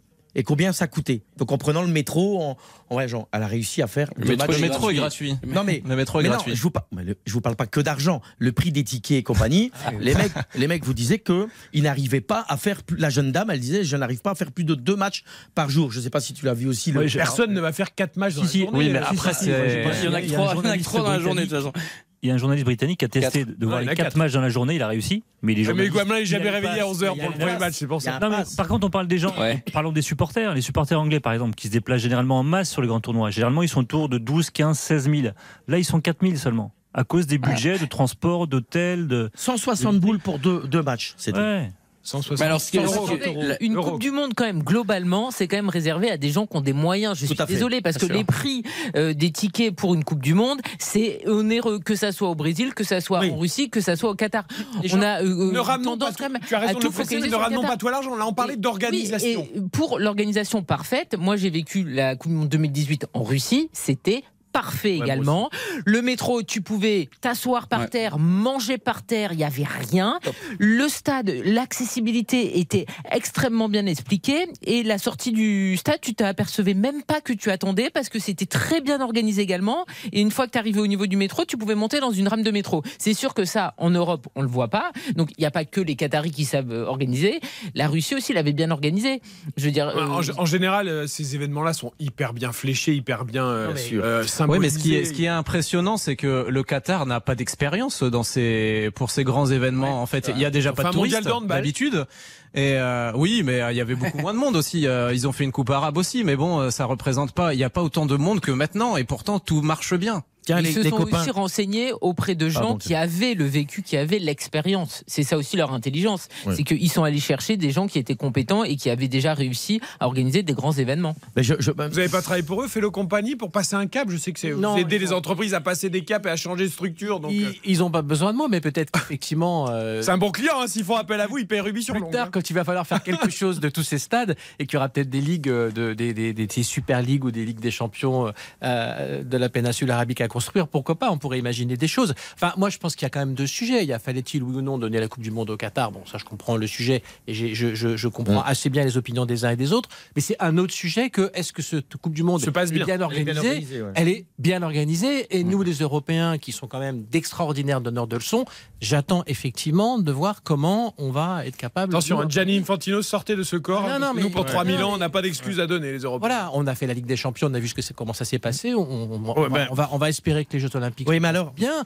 Là, Cyril, euh, tu compares un truc qui est incomparable. Veux dire, euh, euh, Il y a personne qui vit au Qatar. Donc ils organisent un truc avec une arrivée de gens pour une des compétitions. Paris, c'est une ville de combien d'habitants? Il faut, faut, faut faire une organisation avec des citoyens. 2 millions intramuros. 2 millions intramuros. avec, On n'est euh, pas le même la- qu'avec les Qataris, avec des stades. sont- restent pas tous à Doha. Il y en a qui vont beaucoup à Dubaï. Il y en a qui Ouais. vont dans les Émirats et qui ont un budget. Moi, je suis l'argent est quand même important Bah, sur sûr. l'organisation. Le budget, les 200 milliards de- de- d'euros. Vous êtes quand même extraordinaire. Non, mais 140 milliards on, pour les on infrastructures. peut quand même Mais non, mais- souligner, et Ah, ils ont construit le métro, ils ça ont se construit les stades. ça aide, ça aide, forcément. Bah oui, Alors ça, se aide. passe bien, mais il y, a- y y quand même. Ça euh, gêne le storytelling général en Europe et notamment pour les journalistes français. Ça gêne ce storytelling. Que ça se passe Et la réalité, c'est que ça se passe bien. Oui, il y a personne. Oui, au oui, mais- c'est plus compliqué à Paris. Mais la réalité, c'est que ça se passe bien, que ça se passe bien dans les stades. Ça a l'air de bien se passer autour des stades. Les gens qu'on voit dans les stades sont quand même pas des figurants. Ah, moi, je veux bien qu'il n'y ait pas, Pas de tous. supporters. Ils sont, pas ils sont- tous des ils sont pas tous pleins non plus. hein, mais les stades sont quand même Non. globalement assez Ah bien non, non, non, ils sont, Cyril. ils sont très clairsemés. tous, Très, Cyril. très clairsemés. Franchement, Ah, franchement, crois-moi. bien remplis. Alors, on va demander à Morad Hugo, qui eux les voient, les stades, ils sont même dedans parfois. Est-ce qu'ils sont si vides que ça? Pour commenter les matchs, juste un petit dernier mot sur euh, sur les stades. Ils sont absolument euh, splendides et notamment euh, celui où joue l'équipe euh, qatari qui est en forme de euh, de tente euh, bédouine qui est J'espère qu'elle en a absolument bien profité parce que c'est fini. Enfin, il y a un troisième match, mais la Coupe du Monde est finie. Oui, il y aura, il y aura d'autres matchs dans ce stade.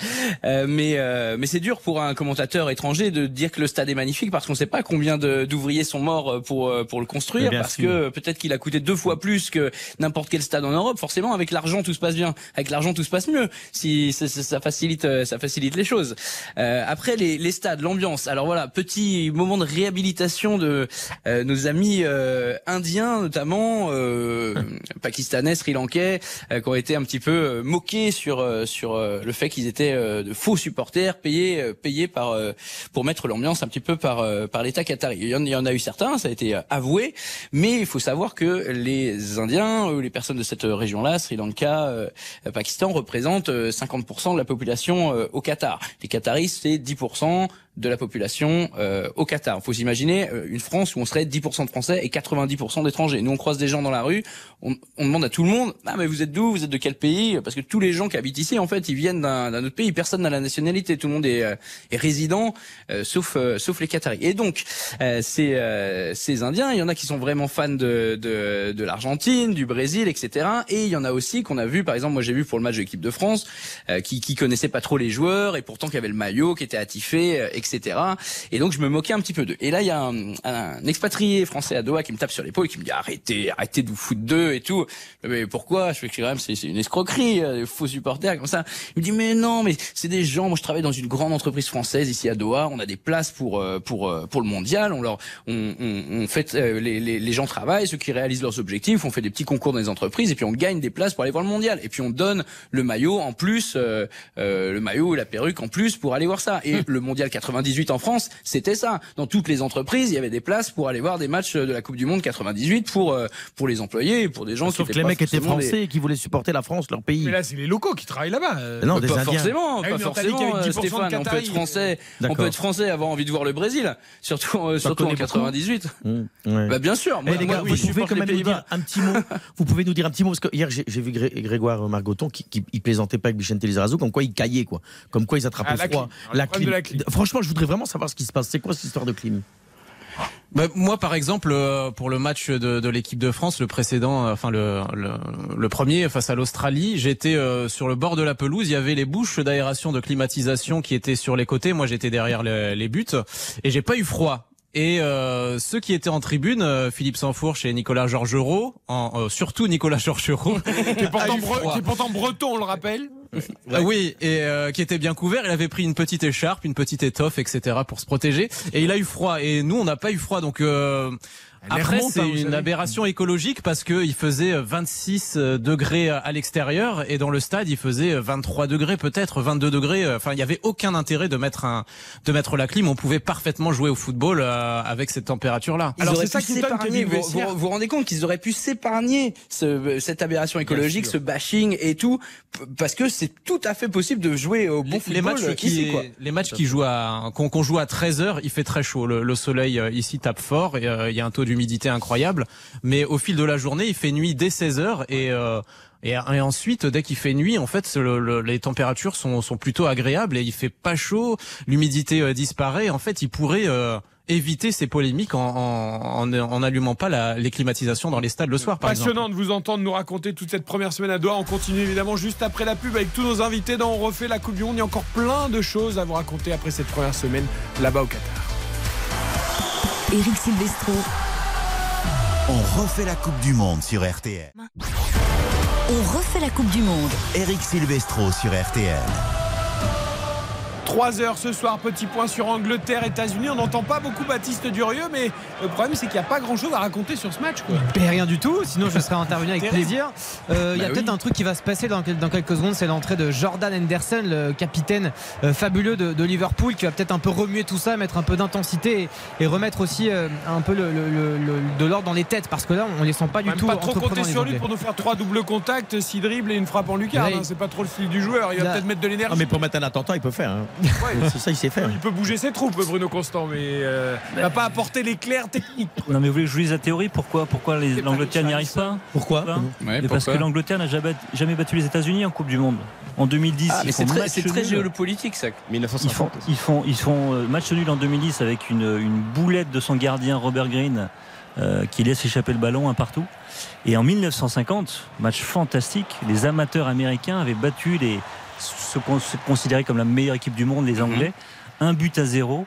Et ça a même donné un film euh, au cinéma, le match de leur vie, avec l'histoire des Américains qui est juste fantastique. Tu penses que ça joue maintenant Non, je pense pas. tu C'est pour le clin d'œil. Clin d'œil. Kevin Messier, les les yeux sont allumés. Il a cité tout de suite 1950, je l'ai vu. euh, Ah oui, non, bah, moi, avec mon- Cyril ouais, connaît, hein. Mon livre sur les histoires de la Coupe du Monde, j'ai dû un peu creuser pour voir quels euh, étaient les, les matchs géopolitiques. Bon, il n'y avait pas vraiment d'enjeu géopolitique, mais l'enjeu, c'était vraiment que cette équipe des États-Unis avait beaucoup de joueurs amateurs, enfin, essentiellement, et puis que l'équipe euh, dans l'Angleterre, finalement, elle avait boycotté la Coupe du Monde euh, auparavant. Et puis là, elle était arrivée en 1950 euh, avec ses gros sabots pour dire, bah, on est les plus forts, et puis finalement, Et pas plus surtout, forts. Stanley Matthews était resté sur le banc parce qu'il n'avait pas joué le premier match. Dans le livre, vous évoquez évidemment le match de la paix, 98. Iran, Euh, États-Unis. Iran, États-Unis, voilà. Avec euh, effectivement encore un Iran-États-Unis qui, enfin, on verra la fin du résultat, mais euh, Mhm. il y aura un match quand même important au niveau sportif. Après, au niveau géopolitique, je pense que ce sera un petit peu, il y aura moins d'enjeux que le match de 98. Par contre, il y aura la question toujours des joueurs iraniens par rapport à leur prise de position, par rapport aux manifestations dans le pays. Pendant la publicité, on continuait d'évoquer la climatisation dans les stades et on se disait que c'est vrai que c'est culturel, Kevin. Au Qatar, la, la clim, c'est tout le temps. Oui, bah en fait, euh, bah, tous les problèmes qu'on évoque par rapport aux conditions d'organisation de la Coupe du Monde au Qatar, c'est que finalement, bah, au niveau de comment dire de l'exploitation des travailleurs euh, migrants euh, pour construire le Qatar, c'était déjà le cas. comment s'est construit le, le Qatar Donc la Coupe du Monde finalement est à l'image du Qatar, une, Coupe du Monde climatisée qui a été construite en faisant fi du respect des, des droits humains. Et donc ça effectivement, bah, la- ça pose les questions. Effectivement, on peut faire du Qatar bashing, mais au-delà de ça, il faut aussi faire du FIFA bashing à mon avis, parce que c'est quand même le co-organisateur de la compétition. Et puis c'est pas la première fois qu'il y a des problèmes au niveau des, de- des conditions d'organisation. Afrique du Sud, c'était déjà le cas. Brésil aussi. Russie aussi un petit peu le cas. Et le Qatar, effectivement, bah, c'est euh, le summum de toutes les dérives de l'industrie du sport. Mais sur la FIFA, je me tourne vers Cyril Linette, c'est surtout euh, la façon dont la FIFA a modifié euh, les règles et les règlements euh, à la dernière minute, sous pression euh, évidemment de la, la famille euh, euh, dirigeante au, au Qatar. Et on pense notamment à cette histoire d'interdiction de brassard avec la menace d'un carton jaune qui est ressorti des cartons du règlement pour Mm. empêcher les, les- les- voilà, de, de- de s'exprimer. Euh, il y a aussi eu bon, évidemment les contrats avec le, Budweiser pour, la, bière qui d'un seul coup, à deux jours de la compétition, on n'a plus droit de vendre de la bière à 3 km des stades. Tout ça, c'est la FIFA, c'est c'est un peu, a fait un peu tout en catimini puis à la dernière minute. Quoi. Oui, la FIFA a du mal à gérer effectivement le contexte euh, global de communication autour, de, autour de, du début, de- enfin, de- des premiers jours de la Coupe du Monde. Mais comme je, moi je l'ai toujours pensé, je pense que ces éléments-là sont en train de s'atténuer très fortement au profit d'une compétition qui est une belle compétition dans laquelle euh, tout le monde a l'air de s'amuser. Et moi, je crois géopolitiquement, je suis navré, mais il faut quand même regarder un peu ce qui se passe. L'Iran qui a gagné aujourd'hui, l'Arabie Saoudite qui a battu l'Argentine, le Qatar qui est une pe- petite équipe qui est éliminée, mais qui sait organiser la Coupe du Monde. faut pas raisonner uniquement euh, comme des vieux Européens. Il y a des choses qui se passent dans le monde. Le monde arabe euh, voulait sa Coupe du Monde, il a eu sa Coupe du Monde, alors dans un pays certes particulier, mais qui était capable de l'organiser. Ça va changer profondément les choses, y compris au niveau des équilibres du foot mondial. On a longtemps attendu la Coupe du Monde en Afrique. Ça n'a pas, la Coupe du Monde en Afrique, ça n'a pas forcément transformé parce que on l'a faite en Afrique du Sud. Donc c'est vrai dans un pays faire au Maroc. où la, Ah, bah là, c'est un peu pareil, là. Dans un, dans, non, mais dans un pays où la culture foot euh, est, est quand même assez inexistante.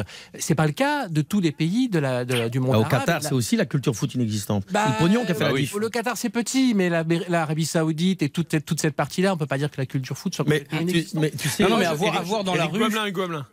Ouais, dans la dans la rue justement, c'est très intéressant de de voir que comme au Brésil, c'était la Coupe du monde de l'Amérique du Sud, ici euh, c'est la Coupe du monde euh, euh, du monde arabe, euh, voilà au sens large, les pays du Moyen-Orient plus le Maghreb, il y a Et beaucoup de Marocains, beaucoup de Tunisiens Comme, comme par hasard. qui viennent. Et c'est et c'est et, et voilà c'est c'est c'est une partie du monde que la FIFA euh, oblitérait on va dire euh, peut-être comme l'Océanie comme d'autres mais euh, mais euh, la, la Coupe du monde qui fait le tour de enfin qui va Europe Amérique du Sud Europe Amérique du Sud puis qui un jour va en Chine ou va va au Japon en Corée du Sud c'était le cas et puis voilà en Chine il y en aura une certainement euh, voilà euh, en, en délaissant toujours l'Afrique en délaissant toujours le Moyen-Orient euh, euh, bon c'est c'est c'est c'est aussi démonstratif du de la géopolitique mondiale euh, et là je me Puisqu'on retourne vers notre notre invité Puisqu'on évoquait l'alcool, euh, sans faire la promotion évidemment de l'alcool qu'il faut toujours consommer avec modération, c'est important de le préciser.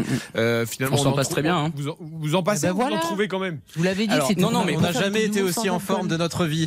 Ah oui. Non, non, mais on s'en passe très bien euh, au, au- stade, quoi. C'est, comment dire, c'est quelque chose dont vous avez l'habitude. Donc quand, quand on, quand on vous dit que vous- on va vous priver de votre bière avant d'aller voir le match, vous vous dites ah là là, comment ça va se passer et tout, mais ça se passe très bien, il y a pas de problème. Et en plus, on peut euh, ceux, ceux qui veulent boire de l'alcool au Qatar, ils peuvent boire de l'alcool. Ils trouvent des endroits pour boire de l'alcool. Nous, on est dans un dans un hôtel donc international pour touristes étrangers euh, où il y a euh, deux boîtes de nuit et deux bars.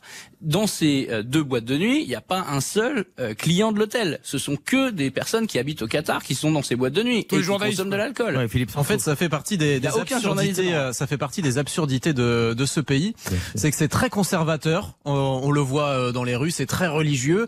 Mais en fait, il y a des petits espaces euh, de liberté entre guillemets où certaines personnes vont Bah, s'engouffrer. Il y a un côté faux c'est- cul alors dans l'histoire, excusez-moi. Ouais, c'est mais bien sûr, bien sûr. Et euh, par exemple, vous pouvez voir des personnes un peu ivres euh, à une certaine heure, à une certaine heure de, de la nuit parce que les gens vont se mettre entre guillemets, euh, pardonnez-moi l'expression, vont se mettre des caisses dans les hôtels de luxe, Non, mais- dans des endroits, dans dans des endroits où on peut boire de l'alcool, mais ils le font à l'abri des regards en fait. Des On- Saoudiens et tout. Hein. et avec des Saoudiens, des des personnes qu'on qu'on pense ne pas consommer d'alcool. Ouais, ça, ça arrive dans tous les pays. J'ai travaillé en Algérie et effectivement, euh, pour citer l'hôtel le Sheraton, euh, tous les mecs euh, locaux, ils allaient boire. euh, Ils sont musulmans, ils peuvent pas boire, mais tous les samedis, ils étaient caisses. Moi, je voulais revenir en tout- vraiment très court sur l'histoire la pub, de la de la clim. C'est de dire, on est dans une situation terrible où il y a le président Macron qui vient demander aux gens euh, que même les magasins maintenant, ils doivent fermer les portes euh, pour pas. euh, Oui, ça c'est en France. mais oui, mais c'est pour Europe, ça que les gens réagissent comme ça. C'est pour ça qu'ils réagissent les- comme les- ça parce qu'ils les- comprennent après, pas les gens. Les terrains de foot, ils sont chauffés en France. Quand on joue à Strasbourg au mois de janvier, au mois de février, que la pelouse elle est toute verte,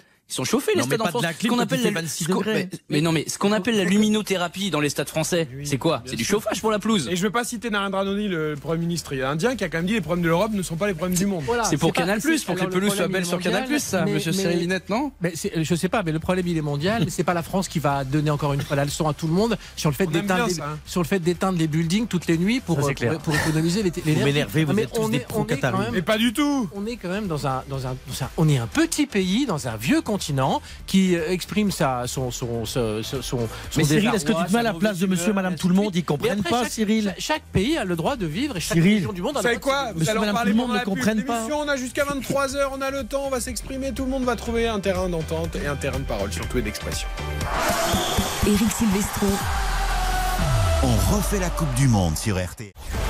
On refait la Coupe du Monde. Eric Silvestro sur RTL. Nous sommes ce soir avec Bruno Constant, avec Karine Galli, avec Stéphane Bowels, notre belle Cyril Linette, également patron de Fellow Company. On vous en parlera tout à l'heure. Et puis Kevin Vessière, expert et professeur en géopolitique du sport, euh, fondateur de Football Geopolitics notamment. Nous sommes toujours avec Morad Jabari et Hugo Hamelin au Qatar. Mais d'abord, un petit point sur Angleterre, États-Unis. Toujours pas de Baptiste Durieux. Toujours 0-0 Ah, Il se passe rien du tout.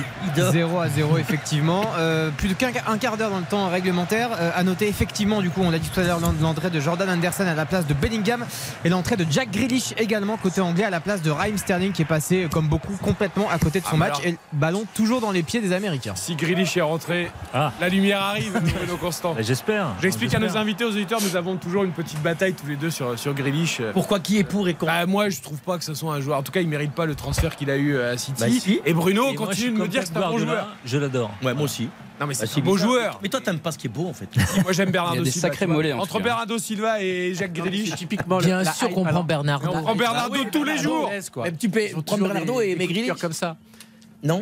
Non, moi j'ai- j'ai- j'aime bien le côté euh, très humain, très nature Mm. qu'il a. Effectivement, en plus il a des très belles. euh, euh, Très beau mollet. T'es beau mollet Non, pas. Notamment, c'est l'une de j'ai- ses J'ai caractéristiques. jamais compris leur délire sur les mollets. Je me moque des mollets de, de Grealish, mais je trouve que c'est très beau, par exemple, euh, ce qu'il fait par rapport à sa petite euh, Ouais, sœur qui est gravement malade, et donc ce qu'il fait pour euh, d'autres euh, enfants qui ont euh, cette même maladie. Et c'est quelqu'un de très cash et de très nature, donc c'est un petit peu frais aussi dans le monde du football de pas avoir des gens que aseptisés. Mais en termes de footballeur, effectivement, euh, vu que c'est Guardiola, on doit rien dire.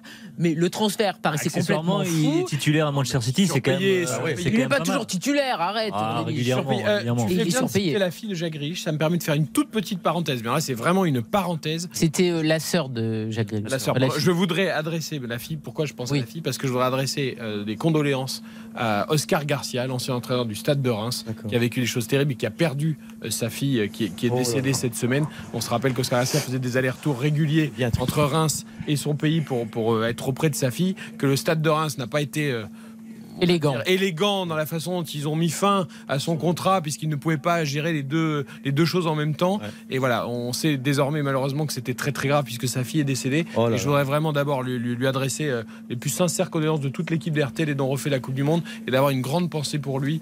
Euh, évidemment, voilà, c'est- la parenthèse est refermée, mais c'est important de, de le dire parce que ce, ce monsieur voilà, qui faisait du bon boulot en plus à Reims, euh, Oscar Garcia, a vécu des, des choses terribles. La parenthèse est refermée, elle est évidemment. Si vous faites des, des- des parenthèses, on peut quand même aujourd'hui, même si c'est du sport, mais avoir une pensée. C'est la journée des femmes euh, battues. Je pense que Aussi. même nous, nous sommes les, les gens dans la. Mais non, mais c'est vrai. On refait la Coupe du Monde. Il y a du foot, c'est très bien, mais il y a des, il y a des gens qui souffrent, comme, comme en Ukraine où les gens continuent à prendre des bombes sur la gueule et il y a des morts tous les jours. Faut pas l'oublier. On Même si revient. on prend du plaisir avec le foot. Exactement. Angleterre-USA, donc 0-0 toujours à un quart d'heure de la fin. Baptiste Durieux intervient quand il le souhaite. Nous restons encore quelques minutes avec Morad Jabari et Hugo Hamelin, nos envoyés spéciaux au Qatar. Euh, euh, Hugo, je voudrais que vous nous racontiez un petit peu parce que vous êtes bien un Français, hein, vous êtes bien un provocateur. hein. Il paraît que vous vous baladez avec un maillot brésilien au milieu des Argentins.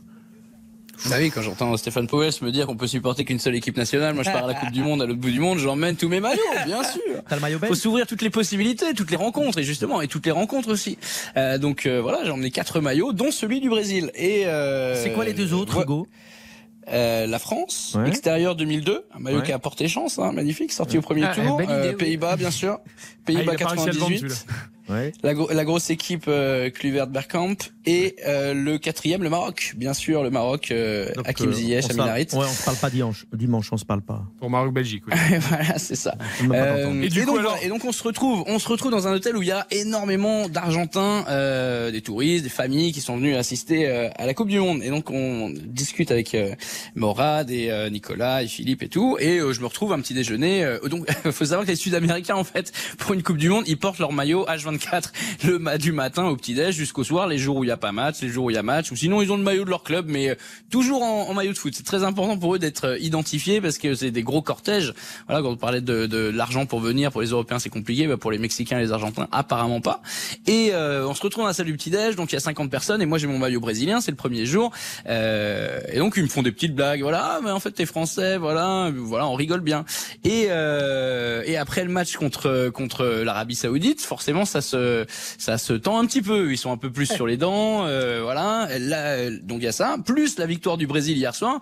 Et donc euh, ce matin, je me retrouve dans l'ascenseur avec quatre Argentins, puis je les entends parler en espagnol et euh, ils me regardent un peu d'un air dédaigneux, quoi. Et puis ils se disent entre eux, regarde-le, lui, il est il est heureux, lui, il est content, hein. il a l'air content avec son petit maillot du Brésil, tu vois. Pensant que je sais pas, je comprenais pas ou quoi. Et euh, donc voilà, donc tout ça pour vous dire que la, la semaine, la meilleure semaine euh, de la Coupe du Monde, c'est toujours la première semaine. J'en ai fait plusieurs des Coupes du Monde. La première semaine, c'est génial parce qu'il y a tout le monde, monde tous les pays sont représentés, tout le monde est heureux d'être là, tout le monde y croit, tout le monde a confiance en son équipe, ça va bien se passer et tout. Et au fur et à mesure des matchs, la pression de la compétition euh, rattrape un petit peu tout le monde. Les gens partent souvent, les gens viennent pour les trois premiers matchs du premier tour et, euh, et repartent après. Donc il y a, y a une, une, autre salve de, de, de, supporters qui viennent, des pays qui sont qualifiés et tout. Mais la première semaine, c'est génial, c'est euh, euh le, le, village mondial où vous vous retrouvez dans l'ascenseur avec un Anglais, un Mexicain, tout le monde discute, on rigole, on se fait des blagues. Puis après, quand les équipes perdent, c'est un peu plus compliqué, les blagues placent moins bien. Ne mettez pas de maillot du Mexique quand même, euh, s'il vous plaît, demain, pour, euh, pour ne pas les provoquer non plus encore un peu, puisque demain on aura Argentine-Mexique. C'est vrai, je voyais Cyril Linette acquiescer sur ce côté euh, très voilà, diaspora mondiale, tout le monde se retrouve, tout le monde est heureux. C'est renforcé par le fait que tout a lieu à peu près dans la même ville, donc ça me fait un, ça me fait un peu penser aux JO en fait. Les JO, il y, a un, y a un peu ça, même si on est un peu bah, moins. Le village olympique pour les sportifs. oui, à Rio de Janeiro, c'était ça aussi. Mais on est c'est un peu des JO avec des supporters. Mm. Les JO, c'est plus des spectateurs, il y a moins de supporters, mais ça brasse beaucoup de monde puisque on vient de tous les pays. Là, c'est un peu ça avec des supporters et visiblement dans des conditions de, de sécurité et autres qui sont euh, donc. Euh, mais je sais que les sportifs qui font les JO et notamment les sportifs qui pratiquent des sports individuels adorent justement cet esprit village olympique parce qu'ils sont toute l'année. En plus, ils ont une hygiène en général de vie euh, extrêmement rigide avec des entraînements, des sports individuels, etc. Et le côté, en effet, on se mélange tous les pays, tous les sports. Moi, j'ai une question peut-être pour les pour les pour les les oreilles spéciales. Est-ce que les équipes se croisent est-ce que les bus, est-ce que, est que les, bus se croisent? Enfin, je sais pas, est-ce qu'il y a des. On laisse la priorité aux bus argentins quand on est. Euh, non, mais justement, est-ce qu'il y a un embouteillage de bus qui partent à l'entraînement? Ça paraît tellement petit. Alors moi, j'ai pas croisé par exemple sur la route euh, ah, des, des, des, des, convois euh, d'équipes, mais euh, souvent c'est les, les camps de base sont très bien faits parce qu'ils ont tout à disposition pour limiter les, les déplacements. En fait, c'est un peu comme l'équipe de France.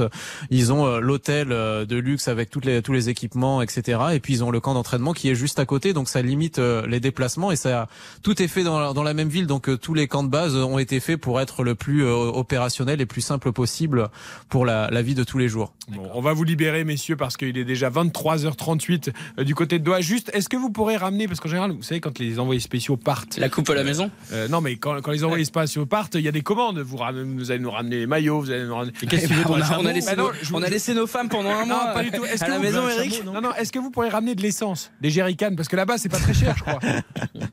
Alors, moi, j'ai fait le plein aujourd'hui. J'ai eu une belle surprise. Euh, je me demandais, parce que c'est les, les prix euh, ne sont pas affichés à la pompe, en fait, on, on y va et puis euh, il y a un pompiste qui met le plein. En fait, il pose même pas la question, il met le plein, c'est tout. et euh, je me demandais pour combien. Bah, dites-moi un prix. Dites-moi un prix. En France, c'est quoi? C'est 70 euros un plein? Ah, bah, Après, ça dépend de la taille de votre voiture et bon, mais alors, je dirais un peu moins de 20 euros. 12. Ah, on n'est pas loin. C'est 19 euros. 19 euros un plein pour euh, plus de ouais, 40 litres d'essence quoi. Ah, c'est pour ça qu'Infantino y habite là-bas. Ouais, mais c'est pour ça qu'ils ont tous des 4x4 et qu'ils roulent tous en voiture. En fait. Écoutez, vous pour ça qu'il y a personne vous qui lâchez les valises, vous lâchez le matos, vous ramenez les jerrycans et euh, voilà. Cyril Linette est en train d'appeler sa femme, il dit on se barre. non mais franchement 19 euros le plein. Ah bah oui, non mais il faut Là, vraiment, mais non, mais même dans mon scooter. En fait, ça... non, mais il faut bien qu'il y ait des avantages à vivre au Qatar parce que tu vois, bon, c'est pas non plus le pays ah qui te fait le plus rêver. Bon bah là au moins tu sais qu'en termes juste d'essence c'est pas cher. Tout le reste est cher par contre. Hein. Ah oui Tu peux acheter de l'essence pour partir du Qatar quoi. Voilà. Oui et puis là-bas la police, j'ai vu aussi la police qui a des gros 4x4 ils ont pas des petites. Euh, oui, des, euh, on, peut, on peut citer les marques, des Audi, euh, des Audi Q7. Et il y a de la Maserati aussi. et c'est une police qui a été créée euh, spécialement pour la Coupe du Monde. Ah ouais, mais comme c'est écrit dessus, euh, police hein. dédiée à, à, la Coupe du Monde, ah, donc euh, ils, ont, ils peuvent créer des villes et créer des polices. Ouais, c'est pas une Coupe du Monde. Ah bah ça, je sais pas, on viendra voir. Peut-être la chance de rattraper des voyous tu vois, qui partent à pied ou quoi. Parce que nous, il n'y a, pas, y a pas de voyous. Il n'y a pas de délinquance dans ce pays. Tu veux dire un Français marseillais qui se bat avec un maillot du Brésil et qui essaye d'éviter. Mais quand on me dit que c'est du monde qui, qui, qui rassemble tout le monde arabe, euh, ayant travaillé euh, en Algérie, je vous conseille d'aller voir des quartiers de Blida et compagnie. Vous allez vous rendre compte que le monde arabe, c'est pas représent. Le, Qatar n'est pas le monde arabe. Hein ne représente pas du tout le monde arabe. Hein. Il représente non, pas, mais, il en fait, non, non, il y a, y a le monde arabe et le Maghreb. Culturellement, c'est très différent. Vous avez, vous avez lu l'interview. Mais euh, il y a, y a quand même une. Vous avez lu l'interview de Walid Regragui aujourd'hui dans l'équipe qui dit, bah voilà, pour un enfant arabe, le fait que cette Coupe du Monde ait lieu dans un pays arabe, c'est important. On peut quand même pas parler à, à, leur place. Euh, c'est un élément important, je pense évidemment que la relation Bien, entre Cyril. m'expliquer entre euh, les pays du Maghreb et, euh, et le Qatar est pas forcément Cyril. Non, mais après, effectivement, le- Mais Ah non, quand même. non. Non, mais toi, tu parles d'un exemple. Ah non, non, oui, parlez là, pas là, tous là, en même là, temps. vous Parlez pas utilisez tous un- en même temps. Non, mais après, Là, vous utilisez pour, un euh, message. C'est un, c'est un message, c'est un élément de langage. Ça, c'est un élément de langage d'un coach qui a entraîné au Qatar Exact. et euh, et qui vend et qui vend euh, le, le Qatar et qui fait le lien entre le, le Maroc et le Qatar. Exact. Il y a beaucoup de Marocains, donc- il y a beaucoup de Tunisiens qui travaillent ici, effectivement. Donc euh, il y a un lien, euh, mais euh, j'ai pas vu, euh, j'ai pas vu beaucoup de Marocains et de Qataris assis côte à côte à une terrasse euh, en train de discuter et de se taper franchement dans le Non, jeu. Je voudrais qu'on écoute Kevin Vessière. justement. communication du- de la Coupe du Monde au Qatar, notamment qui est, qui est dans le discours de l'émir Al Thani euh, durant le discours de la cérémonie d'ouverture, c'était de faire une Coupe du Monde pour effectivement tous les Arabes. Après, euh, comme ça a été très bien expliqué, le monde arabe, c'est quand même euh, très difficile de l'englober autour d'une seule signification. Et par contre, après, ce qui est vrai, c'est que euh, au au niveau diplomatique, en tout cas, le, le Qatar se sert de cette Coupe du Monde comme un outil diplomatique pour renforcer ses liens au niveau du Golfe Persique, surtout quand on sait que Qatar et Arabie Saoudite étaient. euh, Quand très- on voit l'émir du Qatar avec l'écharpe de l'Arabie Saoudite. Ça mourir de rire. Non, mais c'est peut-être un message politique et, Ah non, mais et communication, c'est tout un- ce qu'on veut, un mais c'est pour montrer, pour, pour montrer effectivement qu'il y a une reprise des relations diplomatiques avec la fin du blocus en 2021. En 2021. Et puis l'Arabie Saoudite aussi, il y a Mohamed Ben Salman qui est aux commandes de l'Arabie Saoudite qui avait aussi l'écharpe du Qatar. Donc il y a beaucoup de symboles qui sont, euh, qui sont faits pour effectivement mettre en avant que cette relation reprend. Après, ça dépend. Est-ce que ce sera après la Coupe du Monde, ça, Sûr, continuera un ce côté sera- affichage, on n'est pas, Euh, on n'est pas non, dupe, mais- Stéphane Non, mais j'ai travaillé 4 ans en Algérie et je les ai toujours en contact. Ils- ces gens ne sont pas dupes, c'est-à-dire qu'ils auraient aimé que le Maroc, l'Algérie, la Tunisie se mettent autour d'une table et de faire une Coupe du Monde à, à trois. Et c'était tout à fait possible de le faire. Euh, Peut-être que l'exemple euh, du Qatar et même avec vous pensez qu'Infantino va trouver le pognon temps. pour eux? J'en sais rien, on verra. Et, attendez, euh, Stéphane Poès. Bon, on va libérer Mourad Jabari, Hugo Hamelin. Euh, merci messieurs, bonne continuation du côté euh, du Qatar et puis faites-nous vivre Merci une grande beaucoup. et belle Coupe du Monde sur l'antenne. Ouais, bonne soirée, il faut Euh, boire un verre. hein. Hein, mais oui, les- boire avec modération, avec modération. 28 euros la- Euh, Avec les Saoudiens. 14, 14 derrière. Angleterre, États-Unis, Baptiste Durieux, toujours rien. Euh, je suis désolé de vous annoncer ça, effectivement, toujours rien. 86 minutes de jeu, il y a très très peu d'occasions. Encore autant la première période était intéressante, là, franchement, des deux côtés, c'est c'est 3 pas au bon du cerf tout. votre match, non Euh, Je parle Ouais, ça. on je- est pas non, ouais. Attendez, je cite 3 au cerf, c'est les couleurs de maillot, hein, bleu et blanc. hein, c'est pas pour euh, stigmatiser 3 et au cerf, mais c'est un peu ça, non? Ouais, c'est exactement un peu ça. un vendredi soir en Ligue 1, quoi. Les Américains qui sont en bleu et les, et les Anglais qui sont en blanc. À noter l'entrée de Marcus Rashford aussi, euh, parmi les nombreux dangers et, les nombreuses pépites que, peut faire entrer l'équipe d'Angleterre, qui a un vivier absolument formidable. Avec là peut-être une occasion justement pour euh, Marcus Rashford, mais qui est au milieu de, trois défenseurs américains, ça va être vite euh, anéanti. Il va temporiser avec Jack Grealish 0-0 87 minutes de jeu bientôt. Je peux vous dire que Bruno Constant s'enfonce un peu plus dans son fauteuil avec les minutes qui passent. Non pas que le débat sur le Qatar le passionnait, mais euh, il voit cette équipe d'Angleterre inoffensive et Mais non, pas du tout. C'est surtout que le, on a tendance à tirer des leçons sur, sur, sur les matchs de la première journée qui parfois se confirment pas sur la deuxième. Et je, je vais prendre Ah, ne soyez pas oiseau de mauvais augure Non, avant non, vais- France-Danemark demain. hein. Non, non, je voulais prendre un, un- un meilleur exemple, un plus bel exemple, l'exemple de l'Iran, qui était passé un peu à travers de son premier match, complètement même face à l'Angleterre, et qui a fait un match fantastique face au Pays de Galles, qui a totalement mérité sa, sa victoire. Donc voilà, c'est les matchs se suivent, se ressemblent pas forcément. Et l'Angleterre, il y a peut-être un petit péché aussi euh, d'arrogance ou de, de suffisance vis-à-vis des États-Unis. On en parlera peut-être tout à l'heure, c'est valable aussi pour les Pays-Bas. Ouais, les gars. c'est ils ont battu le Sénégal. euh, Bon, d'abord, et ben là, ils ont fait un partout contre l'Équateur et un partout, c'est déjà très Non, mais bien moi, c'est pour ça que je suis très inquiète par rapport à notre adversaire. Le Danemark n'a pas été bon lors de son entrée en lice avec un piètre match nul. J'ai très peur du réveil demain. Et c'est l'équipe de France. Et alors C'est champion du monde. Et donc Et ben donc, euh, il, faut, il faut que ça se passe bien. Ah oui, oui, bah oui, dit comme ça, c'est une évidence. Soyons oui. positifs. Dit comme ça, mais- il y a zéro risque. Craignons Le français les est trop Danois. souvent pessimiste. Non, mais c'est normal quand même d'avoir un petit peu peur avant d'affronter le Danemark, En qui est quand même il faut, il faut le pas y aller euh, en disant tout va bien, on a gagné 4-1. euh, c'est Voilà. C'est pour ça qu'il ne faut pas y aller à deux milieux de terrain, monsieur. Et on va y aller.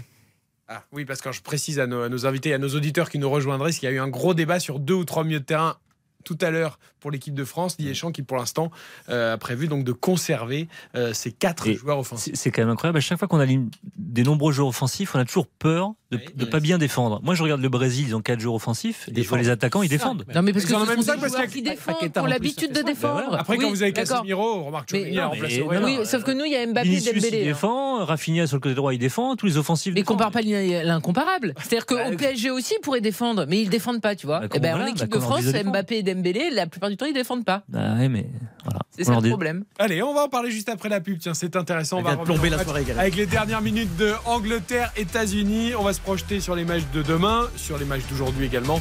Revenir peut-être un petit mot sur Neymar quand même, qui ne jouera pas contre la Suisse. Petite alerte à la cheville, mais on devrait pouvoir le retrouver pour la suite de la compétition. On refait la Coupe du Monde. Eric Silvestro sur RTL. On refait la Coupe du Monde. Eric Silvestro sur RTL. 21h47, nous sommes ensemble jusqu'à 23h.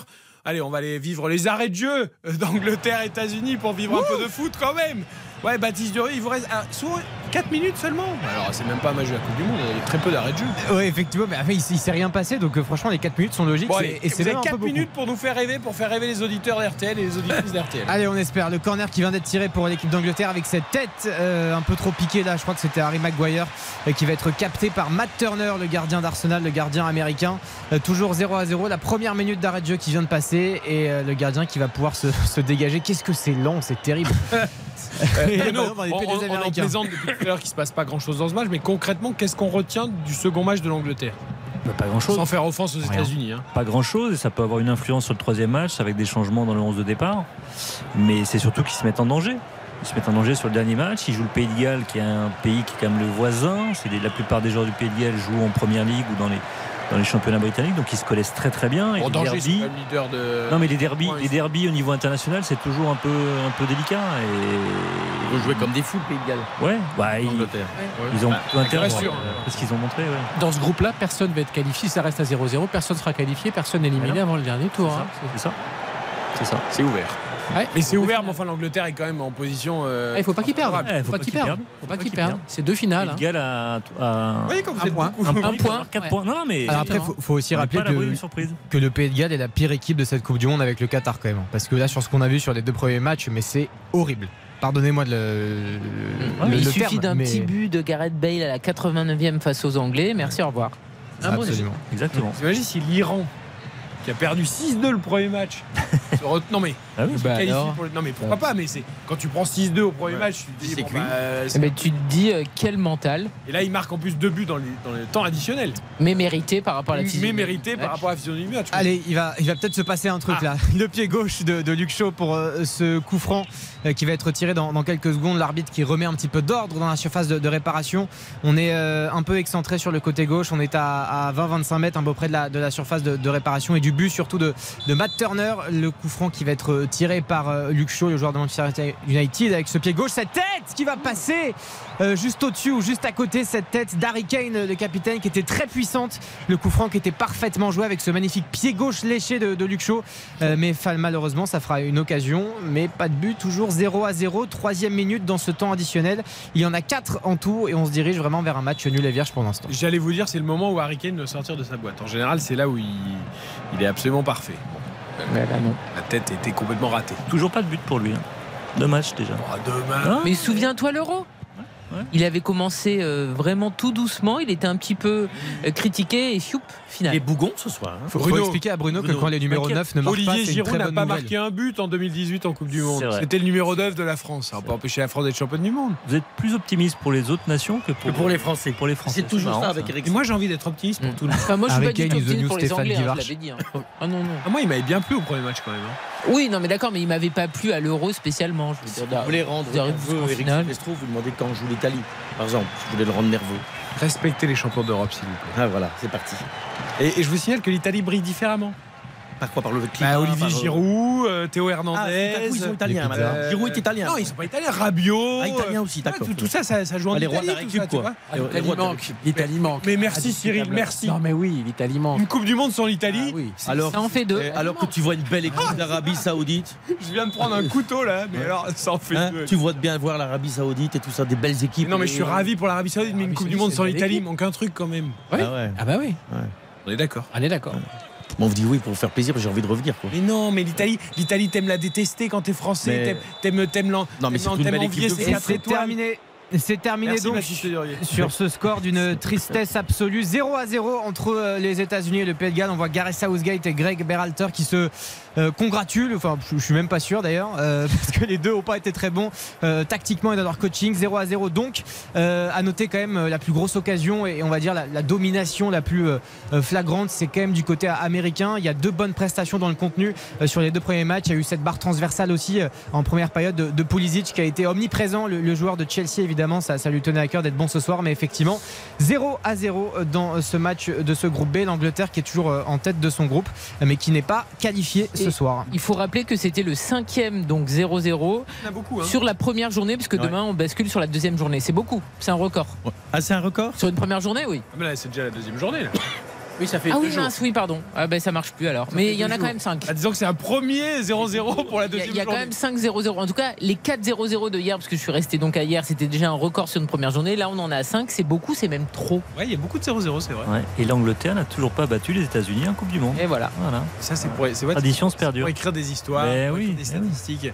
Non, mais là, on a eu, alors, on a eu l'Angleterre, le premier match, c'était la belle Angleterre de la dernière Coupe du Monde et le dernier Euro. Et puis là, on a eu l'Angleterre de la Ligue des Nations. Quoi. Ouais, clairement. Il Relégué en. Ce, ce qui, ce qui est étonnant, c'est qu'il n'y avait pas de jus, pas d'intensité, rien. Alors que c'était la force de l'Angleterre qui brille, notamment sur le premier match.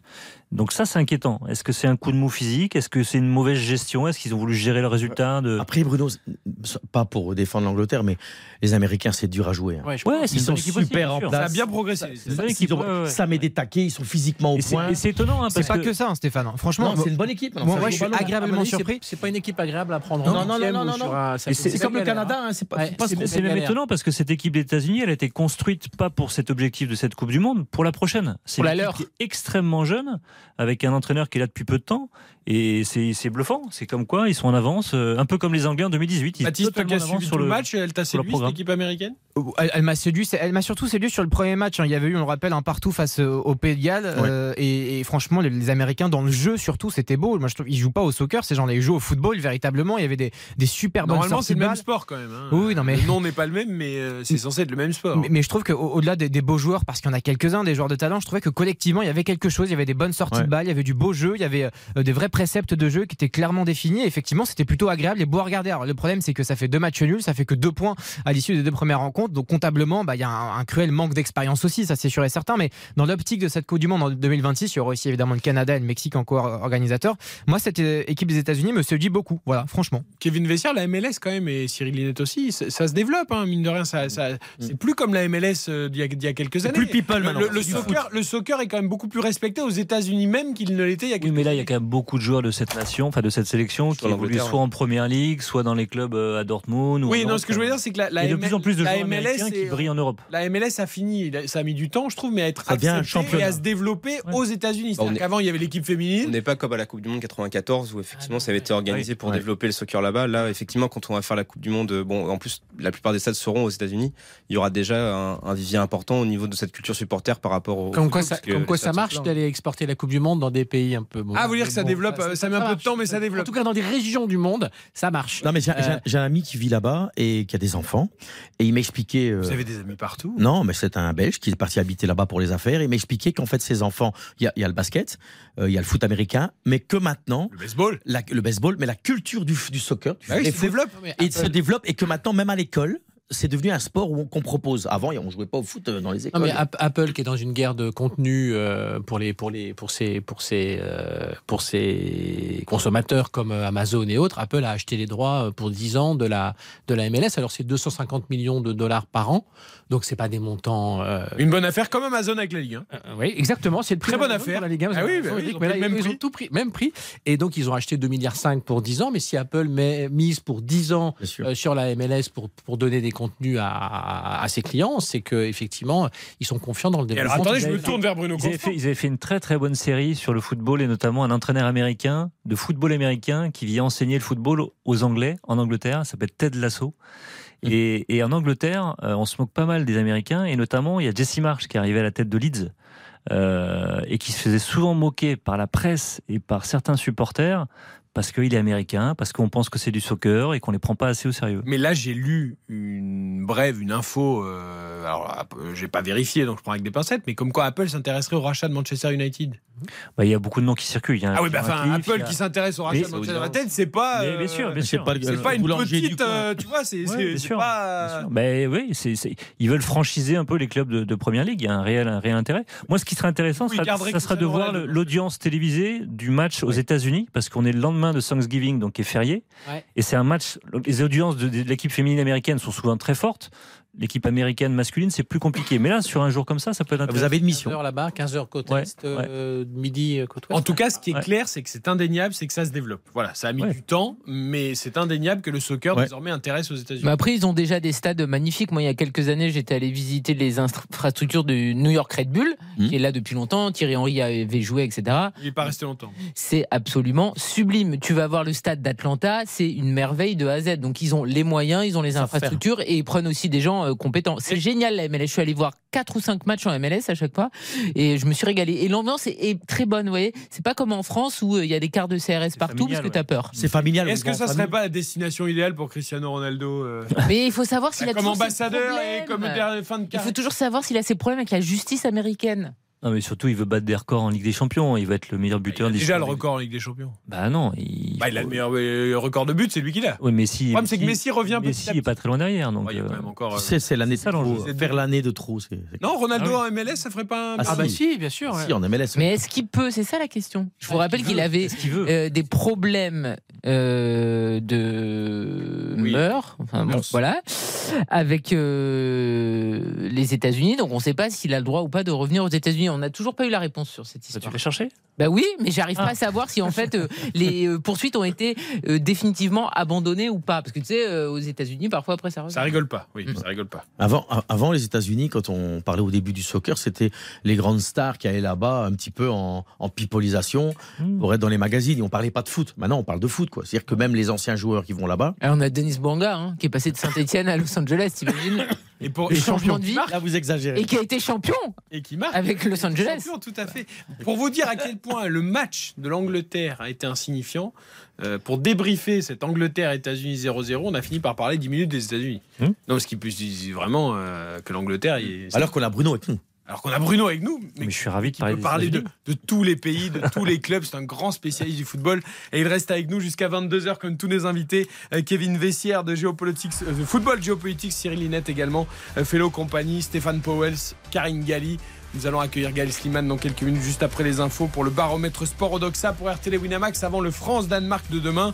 Et je voudrais qu'on parle de Neymar quand même aussi dans la dernière partie de l'émission. Le Brésil s'inquiète, la cheville en torse, forfait pour la Suisse lundi. Ça devrait aller pour la suite de la compétition, mais quand même, c'est un coup dur pour la Célessao. RTL. Il est 22h. Toute l'info est Code Vernuccio. Bonsoir Eric, bonsoir à tous. Une semaine après le meurtre de Vanessa, cette adolescente de 14 ans, violée et tuée à la sortie de son collège, une messe suivie d'une marche blanche ont eu lieu à Tonins dans le Lot-et-Garonne ce soir. Plusieurs centaines de personnes se sont rassemblées en silence en mémoire de la jeune fille comme Émilie et France. Moi, je suis triste parce qu'en plus, c'était mon collège euh, où ça s'est passé aussi. Et que ça aurait pu être une de mes nièces, donc euh, ça me touche On est tous touchés. C'est vrai que ça aurait pu être nos petits-enfants, euh, nos enfants. On est là pour euh, soutenir aussi les parents, parce qu'on pense beaucoup aux parents aussi, aux frères et sœurs qui restent aussi. C'est le plus dur, c'est pour eux, quoi. L'avenir, c'est pour eux. Des propos recueillis par euh, Denis Grandjou. Une cagnotte solidaire a été euh, ouverte pour la famille. Vanessa sera inhumée la semaine prochaine à Grenade, sa ville natale en Espagne. Au lendemain de l'annonce d'une double enquête ouverte pour financement illégal de campagne et favoritisme en lien avec le cabinet de conseil McKinsey, Emmanuel Macron s'est exprimé en marge de son déplacement à Dijon et le chef de l'État ne s'est pas dérobé, Thomas Després. Emmanuel Macron est venu euh, directement à notre rencontre, comme s'il voulait qu'on lui pose la question en fait. Peut-être pour ne pas laisser le terrain aux oppositions, et puis euh, sans doute aussi pour euh, essayer d'envoyer l'image de quelqu'un de serein. Il l'a répété à plusieurs reprises, ses comptes de campagne de 2017 ont déjà été contrôlés, ceux de 2022 sont en train de l'être, et, le recours à des cabinets de conseil, pour lui, c'est quelque chose de normal. Ça a toujours été le cas dans des campagnes, dit-il. Et puis quant au volet de, favoritisme, d'éventuels retours d'ascenseur là-dessus, il dit qu'il n'a rien à craindre, et il se dédouane. Je crois que je ne suis pas au cœur de l'enquête. Et puis, ce n'est pas moi qui attribue les marchés publics. Ce soir, son entourage euh, veut croire que ça permettra d'éteindre une polémique qui avait euh, déjà empoisonné sa campagne électorale. Merci Thomas Després du service politique de RTL. Plus de 6 millions de foyers privés partiellement ou totalement d'électricité ce soir en Ukraine, deux jours après des frappes massives sur tout le pays. De nouveaux bombardements russes ont fait ce soir 15 morts et 35 blessés à Kherson, ville du sud du pays qui a décidé d'évacuer les malades de ses hôpitaux. Également à retenir une décision qualifiée d'historique, la conférence internationale sur le commerce des espèces menacées a voté aujourd'hui une régulation de la pêche de 54 espèces de requins menacés par le trafic de leur aileron.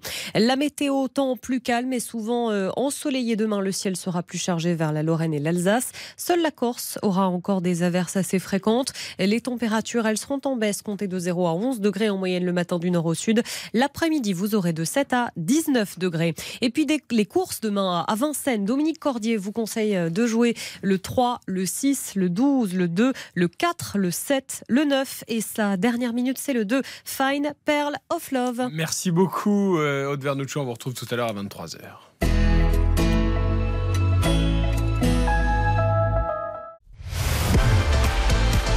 RTL, On refait la Coupe du Monde. présenté par Eric Silvestro.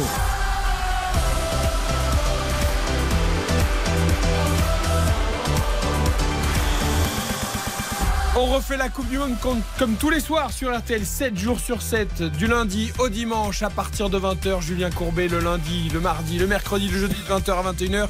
Euh, toute l'équipe du sport et du foot sur RTL euh, tous les soirs, tous les soirs jusqu'à 23h le vendredi, le samedi et le dimanche et même demain de 16h30 à 23h pour le deuxième match des Bleus France-Danemark coup d'envoi 17h heure française. Nous allons longuement en parler avec Gaël Sliman, le patron d'Odoxa pour le baromètre Odoxa pour RTL et Winamax. Nous sommes avec Karine Galli, avec Bruno Constant, avec Stéphane Powels, notre belge préféré, avec Cyril Linette, le fondateur de Fellow Company, et avec Kevin Vessière, professeur en géopolitique du sport et fondateur de Footballs Géopolitics. Nous allons évidemment parler des Bleus, nous allons revenir sur la blessure de Neymar, nous commenterons les matchs du jour, un partout entre Pays-Bas et Équateur, victoire du Sénégal face au Qatar 3 buts à 1, le Qatar premier pays éliminé de la Coupe du Monde et l'Iran a dominé le pays de Galles 2 à 0. Eric Silvestro. On refait la Coupe du Monde sur RTL. Bonsoir Gaël Sliman. Bonsoir Eric. Merci beaucoup d'être avec nous. Le baromètre sport Odoxa pour RTL et Winamax, évidemment consacré à l'équipe de France pendant ce mondial. On fait des points étapes après, après chaque match et avant chaque grand rendez-vous. Là, c'était après la victoire face à l'Australie et donc avant ce match contre le Danemark. Déjà, on commence par la victoire contre l'Australie. Ça a fait du bien et ça a plu aux Français, Gaël. Ah, c'est c'est peu de le dire. hein. On a des Français qui sont même convaincus. Euh, sur les courbes qu'on suit ensemble, sur la perception de l'équipe de France, on voyait que euh, les Français et les amateurs de foot étaient un petit peu inquiets avant la Coupe du Monde. Là, ils sont convaincus après le match contre l'Australie. 8 Français sur 10, hein, 78% de nos concitoyens nous disent que cette prestation les a convaincus. Et les amateurs de foot, c'est encore plus net. Ils sont 86%, Eric, à nous dire qu'ils ont été convaincus par cette équipe de France. Euh, Cyril Linette, est-ce que ça traduit aussi un vrai soulagement? Parce qu'il y avait beaucoup d'inquiétudes après les derniers matchs, après les blessures, après tous les petits soucis. Elle a fait tellement de bien cette victoire contre l'Australie. Ouais, je pense que c'est surtout l'envie de, de s'amuser un peu. La période est effectivement pas absolument fun. La saison, par définition, et c'est l'un des atouts quand même de cette Coupe du Monde, euh, un peu à, à Avec cirque- un calendrier particulier. Avec un- voilà, en- au mois de novembre, c'est qu'elle fait du bien aussi euh, parce que c'est une période pour avoir comme assez bien connu la télé. C'est une période où les gens sont un peu plus chez eux et encore plus devant leur télé. Donc, euh, on a plutôt envie effectivement que ça se passe bien, d'avoir des beaux matchs et d'avoir une bonne équipe de France. Donc oui, ça traduit l'envie de passer un bon moment jusqu'à Noël avec une équipe de France qui irait euh, le plus loin possible. Je pense pas que on soit à ce stade à imaginer, euh, très nombreux à imaginer que l'équipe de France puisse de nouveau gagner la Coupe du Monde. Parce qu'en termes de probabilité, euh, quand on sait que le foot est très aléatoire quand même, ça paraît très très peu enfin, possible. Probable, possible Probable, quasiment impossible. Mais en tout cas, oui, l'envie que l'équipe de France aille le plus loin, le plus loin possible. Gaël Sliman, on n'a pas posé la question. hein. Cette semaine, on attend encore un peu pour ça, pour savoir si les Français euh, continuent de voir les chances de la France augmenter. On va attendre un petit peu, mais vous savez, Eric, quand on, quand on pose cette question, on l'avait fait avant la Coupe du Monde, on voit que la confiance de nos concitoyens sur notre capacité à l'emporter, avant la Coupe du Monde, elle avait nettement fléchi. Pour nous rassurer, on va dire qu'à la dernière Coupe du Monde que nous avions remportée euh, il y a quatre ans, euh, là aussi les Français étaient très dubitatifs avant le, avant le démarrage de la compétition. Donc pourquoi pas? Ce qui est intéressant, c'est que la conviction que porte cette équipe de France, elle est dans tous les domaines, à part sur le domaine défensif. Ça fera peut-être réagir euh, vos, vos, intervenants, mais euh, on, on, a posé cette question de savoir si on avait été convaincu sur les différentes facettes du jeu de l'équipe de France, que ce soit sur le jeu offensif, sur le jeu collectif, sur le plan mental, sur le plan technique on a 8 Francs, plus de 8 Français sur 10, et pareil pour les amateurs de foot, qui nous disent qu'ils ont été convaincus. Sur le plan physique et tactique aussi, on est à plus de 7 sur 10 qui ont été convaincus. Il n'y a que la défense euh, qui suscite euh, des doutes. Hein. Seul un Français sur deux et un amateur de foot sur deux a été convaincu. On peut penser que la, la séquence fâcheuse où, où Hernandez se, se, flingue le ligament croisé et où, euh, et où Pavard se trouve complètement sur, sur le but australien a, a, laissé des traces. Et bravo parce que vous avez dit le ligament croisé et c'est vrai que c'est une erreur qu'on fait tous souvent, de... souvent les ligaments croisés parce qu'il y en a deux, il y a l'antérieur et le postérieur et c'est vrai qu'en général c'est la rupture de l'antérieur qui est la plus compliquée pour les sportifs. C'est-à-dire que je me suis moi-même cassé le ligament croisé en jouant au foot. Donc et, je, je je bien, connais... et bien, nous partageons malheureusement ce, ce, ce, désarroi et c'est terrible. Voilà, mais nous on, on n'est pas sportifs. Et nous, on est des, des branques. On met beaucoup plus de temps à s'en remettre. Euh, Karine, les, les, errances défensives, évidemment, les doutes défensifs, on les... Didier Deschamps a dû voir le baromètre d'ailleurs avant de choisir de mettre Koundé et Varane demain.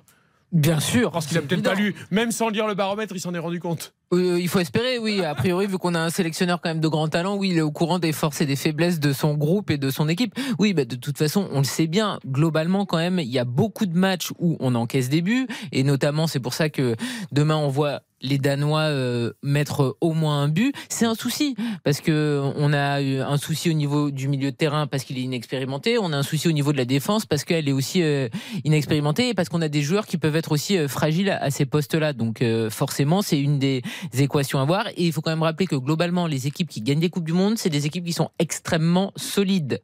Donc c'est pour ça que c'est compliqué de nous voir dans la peau d'un favori. Déjà, on est en bonne posture pour l'instant, Bruno Constant, pour chasser ce, ces statistiques des tenants du titre qui sont éliminés dès le premier tour et qui quand même euh, euh, se multiplient depuis plusieurs Coupes du Monde. Donc voilà, pour l'instant, la France a au moins réussi son entrée et elle peut envisager quand même au moins les huitièmes de finale relativement sereinement. C'était le minimum qu'on pouvait attendre quand on affrontait l'adversaire le, le plus faible, l'Australie, qui quand même qui était alors qui a fait un bon match, hein. mais moi j'ai des collègues euh, australiens euh, qui me disaient que c'est l'une des plus faibles équipes australiennes qu'ils ont vues. Oui, c'était pas du tout 2018. Donc, donc faut remettre dans le contexte. Y mais le Qatar aussi. Mais, mais c'est surtout qu'on voit, on voit quand même des grandes nations se faire bousculer, aussi bien dans le jeu que dans les résultats. Et, et c'est, et c'est un peu l'essor. Alors c'est une Coupe du Monde populaire. On, il y a des progrès dans toutes les nations. On voit l'Arabie Saoudite avec le travail d'Hervé Renard. Euh, on voit avec l'Iran, Carlos Queiroz. Il y a des techniciens maintenant, de très bons techniciens un peu partout euh, dans toutes les nations. Et, et, donc, donc les surprises sont tout à fait possibles. On a vu l'Allemagne face au Japon. C'est une énorme surprise. Ouais, mais tu penses Alors, pas, pas qu'à un moment, quand on arrive à un stade, c'est les grands, les solides qui vont être là?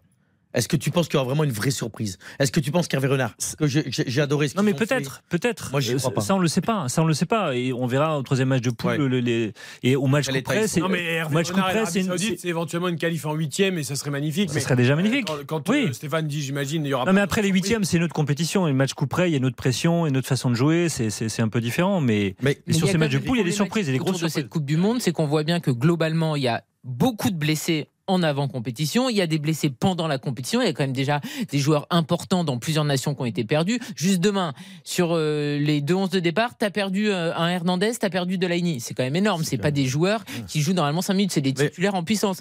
Et donc, euh, on voit que les joueurs sont globalement essorés parce que l'accumulation des matchs, donc cette Coupe du Monde, elle peut réserver des surprises par rapport à ça aussi. Les, les, cou- les Coupes du Monde, si on prend une perspective un peu plus large, depuis, en gros, depuis une vingtaine d'années, les surprises, il y en a de plus en plus. Enfin, les, les, les- encore une fois, je vais revenir sur le même mantra, mais les, les grands pays européens traditionnels que sont l'Allemagne, l'Italie, euh, la France, qui a un grand palmarès en Coupe du Monde, le Brésil, l'Argentine, pour parler de l'Amérique du Sud, sont quand même de moins en moins à l'abri, soit d'un énorme gada en premier tour, soit de, de, de se faire éliminer dans les tours finaux. On a quand même eu la Corée en 2002, on a eu le Costa Rica qui a failli arriver en, en demi-finale, qui La a Colombie. au but. Il y a La Colombie, l'Uruguay qui a fait demi-finale. Et la Croatie en 2018 arrive en finale de la Coupe du Monde. C'est quand même assez inattendu.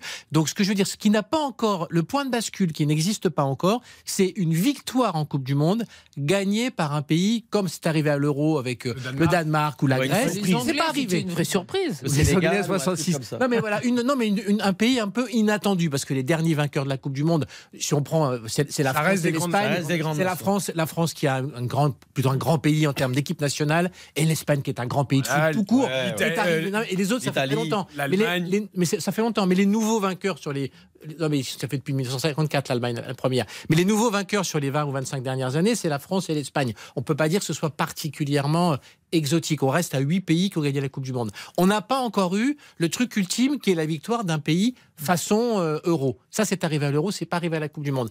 Mais c'est l'étape qui manque parce que des demi-finales, on pourrait imaginer une demi-finale avec euh, deux équipes surprises face à deux équipes plus traditionnelles. Ce serait pas étonnant dans la Coupe du Monde. C'est de plus en plus vrai. Il y a de moins en moins de par rapport- Où est-ce que vous mettez la Belgique? Non, mais par rapport au sondage. peu Par comme rapport au, Stéphane, au sondage. a peut-être un peu laissé passer sa chance. Mais, mais, on, Non, mais là, mais on, va voir. c'est fini on va pour voir. nous. Non, non, je vous dis c'est va fini. voir. Non, mais pour revenir sur le sondage, moi, je pense aussi que les Français ont eu très peur avant, avec tout, tout, tout ce qui s'est Eh oui, bien passé. sûr, c'est pour ça que je veux parler de soulagement. Et donc, je vous dis que Didier Deschamps, pour moi, est un excellent et très grand sélectionneur, parce qu'il a anticipé. Ce Personne pas- n'en doute. Ce que n'a pas fait, par exemple, Martinez pour la Belgique. Ça veut dire que depuis deux ans, il a fait rentrer des mecs en préparant en cas où il y avait de la casse. Ben, il y a eu de la casse.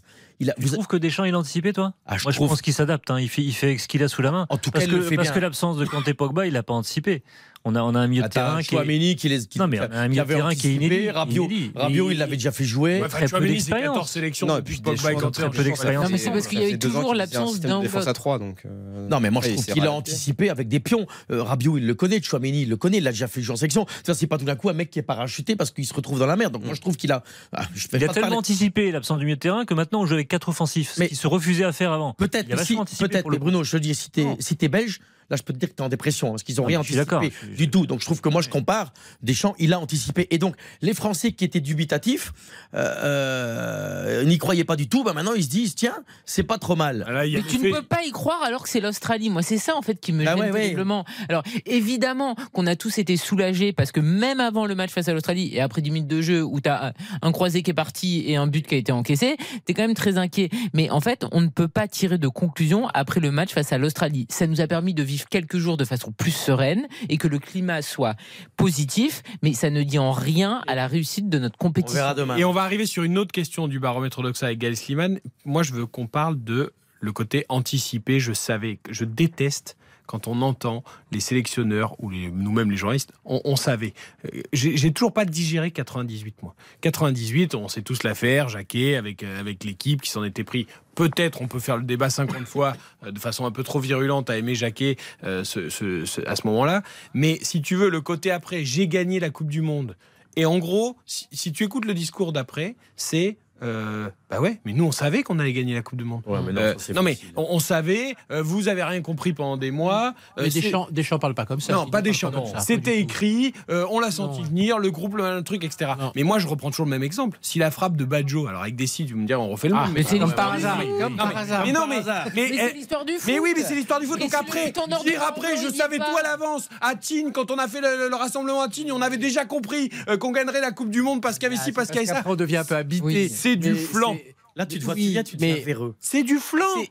C'est- du flan. Tu sais rien du tout. Deschamps, avant le premier match contre l'Australie, il était euh, pépette avec les. non, les- arrête de faire C'est normal. C'est normal, tous les joueurs de l'équipe de. France te, te Non mais c'est normal. c'est normal avec, avec les un années. discours. Mais euh, avec les années qui passent, t'embellis forcément l'histoire. Tu te souviens que des bons, que des bons moments et, et- et pas les Et moments de pourquoi tu peux dire euh, oui on a eu les moments bah tant mieux ça a bien on a bien travaillé on s'est bien adapté et l'histoire a bien tourné pour nous et puis voilà C'est c'est toujours le cas. Le foot est un sport aléatoire Mm. et une Coupe du Monde, sachant que c'est une élimination directe, est forcément aléatoire. Elle l'a toujours été. Euh, L'Italie gagne l'euro l'année dernière avec un bel euro, mais fait deux tirs au but en demi-finale et en finale. Donc ça peut tout, c'est un miracle ça peut tout à fait se, faire- se finir autrement. Non, mais c'est toujours. Mais c'était la meilleure équipe de l'euro quand même. Oui. Mais elle, elle joue ses- ses- ses- sa tête sur les deux derniers, les deux derniers matchs. euh, En étant de manière dominé assez- contre, contre l'Espagne et en passant. ouais, ouais. Elle alors pour en revenir on va remettre je voulais qu'on parle de Giroud parce qu'il y a une question évidemment qui a été Ah. posée sur Olivier Giroud Euh, mon cher Gaël Sliman après son doublé euh, face à l'Australie ce record de Thierry ébranlé, égalé avec 51 buts. Pourquoi je vous parle de Giroud? Parce que Giroud, il y a trois mois, il ne devait pas faire la Coupe du Monde. Mm. Deschamps ne voulait pas l'emmener, il voulait pas le mettre sur le banc. Donc si demain Giroud c'est le héros de toute la Coupe du Monde, on nous dira ah bah oui on avait tout prévu. Bah non rien du tout. Bah il devait rester à la maison. Donc on n'avait rien prévu. du pas tout le monde ici RTL. Non mais euh, voilà tu vois ce que je veux dire. Enfin, Didier Deschamps en premier lieu pensait le laisser. euh, la Voilà, donc euh, qu'on vienne, qu'on vienne pas nous dire après, euh, on avait tout prévu. Bref, euh, Giroud, bah, il rentre dans le cœur des Français encore un peu plus, Gaël Slimane. Encore un peu plus, Eric, parce qu'en fait, euh, déjà avant la Coupe du Monde, et, et alors même qu'il y avait des doutes sur le fait qu'il soit sélectionné, Giroud, il était déjà très aimé de- des Français. Là, aujourd'hui, on a demandé à nos concitoyens dans le sondage, parmi les dix, premiers buteurs de l'histoire de l'équipe de France, lequel vous a le plus marqué en tant que buteur. Et bon, on a euh, Dieu le Père, euh, Zinedine Zidane, qui sort en tête euh, auprès de l'ensemble des Français et auprès des amateurs de foot. Mais après Zidane, eh bien, on a Giroud qui arrive très vite. Il est troisième sur le podium juste après Platini auprès de l'ensemble des Français et devant Mbappé ou Henry ou Papin encore. Et il est deuxième devant Michel Platini et devant Thierry Henry auprès des amateurs de foot. Donc c'est peut-être, euh, pour employer une Ah, c'est la quoi la de culture Jones, de l'instant, vous qui faites ont des, quel des- sondages Non, parce que- d'âge. Euh, non, pas tant que ça. Ils ont quel âge Euh, Je crois que c'est Karine Guéli qui demande ça. Ils ont, ils sont, un, c'est un échantillon représentatif. Donc vous avez des vieux, vous avez des jeunes. Vous savez que la moyenne d'âge, je crois qu'en France, elle doit être un peu au-delà de 50 ans, euh, l'âge moyen, autour des après 50 cinq ans, ans. on est ou des dans les 40. vieux Donc ça veut dire, non, mais ça veut dire que les gens interrogés, ils savent bien que au niveau du, Ah surtout pour les amateurs de foot, du talent intrinsèque ou de euh, ou de l'histoire, la, la capacité à marquer de son empreinte le foot, Giroud n'est pas Platini ou n'est pas Henry, mais pourtant, en tant que buteur, par rapport au job qu'il a accompli, eh ben oui, les amateurs de foot le mettent devant ces, ces monstres sacrés euh, et, et devant un Platini euh, de, qui a été Ballon d'Or. Donc c'est assez incroyable. L'histoire de. Giroud, elle est assez géniale. Ah oui, quand même. parce que les, les Français s'identifient à un gars qui aurait peut-être pas dû faire tout ça. c'est logique parce que c'est la culture d'instant, mais, mais c'est aussi, alors je vais pas faire plaisir à grand monde, mais c'est aussi qu'en France, on n'a pas une culture foot, on respecte pas le passé, on, on, on met pas en lumière les. Je pense à Jean-Pierre Papin par exemple, qui a été Ballon d'Or. Moi, je trouve qu'on en parle très peu de ce garçon. C'est très vrai. Alors qu'il est, il était extraordinaire. C'était- bah, un joueur extraordinaire. Un, gé- un génie. À tous les plus jeunes, regardez les compilations de ses Et buts avec l'OM, c'est juste extraordinaire. Bah, Et- et Richarlison ce- lui a fait un bel hommage. et ce garçon-là, en Angleterre, mais on aurait fait des adieux, on aurait fait un jubilé, on aurait fait des, Oui, il a fait un jubilé magnifique, Il 30 aurait mai une statue au 99, pied il du Vélodrome. Il serait, il serait honoré comme, comme une légende de, l'histoire du football français. Juste, je l'arrête deux secondes parce que le jubilé il a eu c'était le 30 mai 99 première fois de ma vie que j'allais au stade donc je me rappelle comme si c'était hier et il y avait même l'équipe de France championne du monde 98 qui était présente et il y avait eu deux matchs donc le Ah. jubilé est retransmis en direct sur TF1 donc ça c'est Blanc, quand même TF1. bien fait. Alors là, Blanc. Bruno Constant. Bruno Constant. Mais- Il n'y a, pas sa statue. Mais vous- prenez l'Eurostar, vous rentrez. Mais là où je suis d'accord avec lui, c'est qu'effectivement, Jean-Pierre Papin, c'est le premier joueur français à gagner le Ballon d'Or en étant dans un club français, l'Olympique de Marseille. Et d'ailleurs, c'est le seul. Le seul français à euh, jouer dans un club français et à avoir le ballon d'or. Et on en parle finalement très peu. Et on en parle comme d'un joueur assez quelconque. Alors que, effectivement, tu regardes ses buts, c'est exceptionnel. Et c'est aussi la progression du joueur. Parce que son- l'efficacité qu'il a gagnée devant le but, c'est un travail Il est monumental. combien dans le classement, Gaël Slimane, euh, Jean-Pierre Papin? Il est loin, euh, Papin. Euh, Vous, vous avez alors 1, 2, 3, 4, 5, 6e avec 6% de citations. Euh, Giroud est deux, auprès des amateurs de foot. Giroud est deuxième. Euh, je suis d'accord avec ce que vous dites sur Papin, mais moi je suis quand même épaté, vu ma génération, de voir Giroud devant Platini. Oui. C'est c'est- c'est Mais- incroyable. Mais je pense, je, je- je pense aussi que, euh, pour revenir pour la petite anecdote, Jean-Pierre Papin, euh, son début de sa carrière, c'était au club bourgeois. C'est pour ça, que- C'est vrai. c'est- c'est pour ça, c'est pour ça qu'il a fait sa belle carrière, pour rigoler. Euh, non, je- sur Giroud, je pense, que, enfin, je sais pas, je vous pose la question, mais je trouve qu'il dégage quand même une attitude d'un mec qui lâche pas, euh, qui a du respect des codes. Euh, alors même s'il la joue bien, hein, euh, je vois que TF1 en rajoute, euh, on voit ses enfants à la maison qui crient, oh, papa t'es pas là, bravo. Mais non, mais il y a une espèce d'embellie quoi, et je pense que ça se joue aussi. Non, mais c'est une belle histoire. Oui, c'est une belle histoire. C'est une histoire. C'est presque un film, euh, Olivier Giroud. C'est Napienne. C'est c'est le mec qui a galéré. C'est le mec qui est critiqué, qui est insulté, qui est contesté, et puis il revient à chaque fois. Tu, le- tu, le- tu le sors de l'équipe et revient par la fenêtre sans arrêt, sans arrêt. C'est pour Et ça que c'est aussi l'image pour lui. du football d'aujourd'hui, la longévité. On a eu l'histoire Benzema qui était extraordinaire, qui a atteint son meilleur niveau à, à 34 ans. Il a le ballon d'or à 34 ans, il est juste extraordinaire. Et là, c'est pareil avec Giroud, il a 36 ans, il est meilleur qu'à 32 ans en 2018. Il va falloir changer d'ailleurs les codes dans le sport parce qu'à 35 ans, tu es vétéran. hein. Tu rentres dans les catégories. C'est les premières catégories vétérans, mais c'est les premières catégories vétérans. Ouais. 35 ans. Parce que quand même aujourd'hui, le sport. Alors que regardez la Coupe du Monde aujourd'hui, les avancantes de la Coupe du Monde. Vous avez Luis Suarez, vous avez Lewandowski, plus de 30 ans, vous avez Cristiano Ronaldo, 37 ans. C'est que les anciens. Mais par contre, par contre, par rapport à physique ayant énormément. Ouais, bien sûr, aussi. par rapport à ce que tu dis de la belle histoire de, de Giroud, donc ça veut dire aussi que le Français, il a une sensibilité. Il n'y a pas que le foot. Il y a aussi une sensibilité de Le cette belle public. histoire. Oui, le grand public. Le grand public. le grand public. Ouais. Nous, on est, on est dans, dans le milieu, on est dedans tout le temps. Mais monsieur, madame, tout le monde, moi, je vois. Et parce qu'après, les Mon Français épouse aiment qui, aussi. mon épouse qui des- connaît rien au foot, rien au foot, mais alors rien. hein. Elle dit, ah, Giroud, c'est un bon. hein. Et parce que. Oui, mais après, c'est ce qu'on leur vend aussi, parce que Giroud, il y a une époque, c'était l'homme qui a pris la place de Benzema, alors qu'il y était pour rien, que l'histoire qui a exclu Benzema de l'équipe de France ne le concernait en rien, parce que c'était une histoire entre Benzema et Valbuena, et il était parfois euh, conspué et détesté par des gens comme s'il avait volé la place de quelqu'un. Il n'avait rien volé. Donc euh, là, c'est à nouveau le Giroud on t'aime, mais il a eu des périodes très compliquées où c'était le chouchou de Deschamps et pourtant on veut pas le voir en bleu. Oui, et puis les gens aiment aussi, ils ont aimé détester Benzema quand il était, euh, euh, qui se comportait mal vis-à-vis de la France, ou en tout cas certains messages, parce qu'il n'a pas non plus été toujours parfait dans sa communication. Les gens aiment détester Mbappé qui gagne trop d'argent, euh, qui est trop prétentieux, et, euh, et que si, voilà, Giroud, il y a le côté euh, euh, travailleur, sympa, euh, Cyril, Kevin, voilà, qui, c'est, je dis, c'est pas Monsieur Tout le Monde, mais Il presque. joue pas au PSG déjà. Donc c'est un élément euh, très clivant, très important. Si Mbappé jouait à l'étranger, ce serait pas exactement pareil. Giroud, il a la chance de ne pas avoir joué entre guillemets ni à l'OM ni au PSG, donc dans des clubs un peu segmentants ou clivants pour le pour les gens qui, qui, qui répondent au sondage. Il y en a la moitié qui détestent le PSG, l'autre moitié qui adore le PSG. Tous ceux qui détestent le PSG ne mettront jamais Mbappé, même s'il met 40 buts d'ici la fin de la Coupe Ce du qui, est Monde. vrai, ce qui est vrai, mais je me tourne vers Gaël Slimane. Quand vous faites les, les- les- régulièrement les sondages sur les joueurs préférés des Français, France. Mbappé arrive toujours en tête, j'ai l'impression. Oui. Bah, Mbappé est très haut. hein. Il y a, oui, il y a mais la- il y a le, un peu la variable PSG existe, euh, mais Mbappé, je crois, transcende le PSG. D'ailleurs, que ce soit dans nos sondages, ceux qu'on réalise ensemble avec vous, RTL, ou, ou ce, que- ce qui s'entend, ce qui se lit dans la presse, dans les médias, il y a quand même à l'égard de Kylian Mbappé une forme de, de tolérance extraordinaire, même dans les séquences où il est moins bon, même dans les séquences où lui-même se trouve mauvais, il le dit. Il y a une tendance à le protéger parce que c'est notre petite pépite. Non mais Gaël, PSG pardon, mais Mbappé, si vous faites un sondage dans tous les pays du monde sauf la France, Mbappé va sortir avec 20 points d'avance sur tout le monde. Il y a qu'en France qui peut être éventuellement challengé par d'autres. Parce, qu'on voit que qu'il c'est en l'effet- France. En parce- France, on voit mais qu'il parce que boude. c'est l'effet PSG, comme si effectivement il joue, parce qu'il joue dans un club qui a qui est plus Est-ce que c'est que ça Mais ou oui. est-ce qu'il y a aussi le côté le français Non, mais euh, Messi en Argentine, c'est une idole pour tout le monde. Non, depuis qu'il a gagné la Copa. América. Oui. Avant, il était extrêmement critiqué quand même, Messi. Mais critiqué par rapport à ses perfs avec l'Argentine, Eh ben mais il oui. n'était pas Il était critiqué. adulé mais il était adulé quand oui, même. Oui, sauf que les Argentins étaient très durs avec lui et le ramenaient toujours à la comparaison avec Maradona. Et il a enfin gagné cette Copa América. Même Mbappé, il a la Coupe du Monde à 18 personne ans, c'est le critique. d'aller le chercher sur, euh, sur le sujet, euh, sur ce Oui, sujet-là. oui. je comprends pas. Ce que je veux dire, Non, que les Argentins c'est- sont pas parfaits non plus. Hein.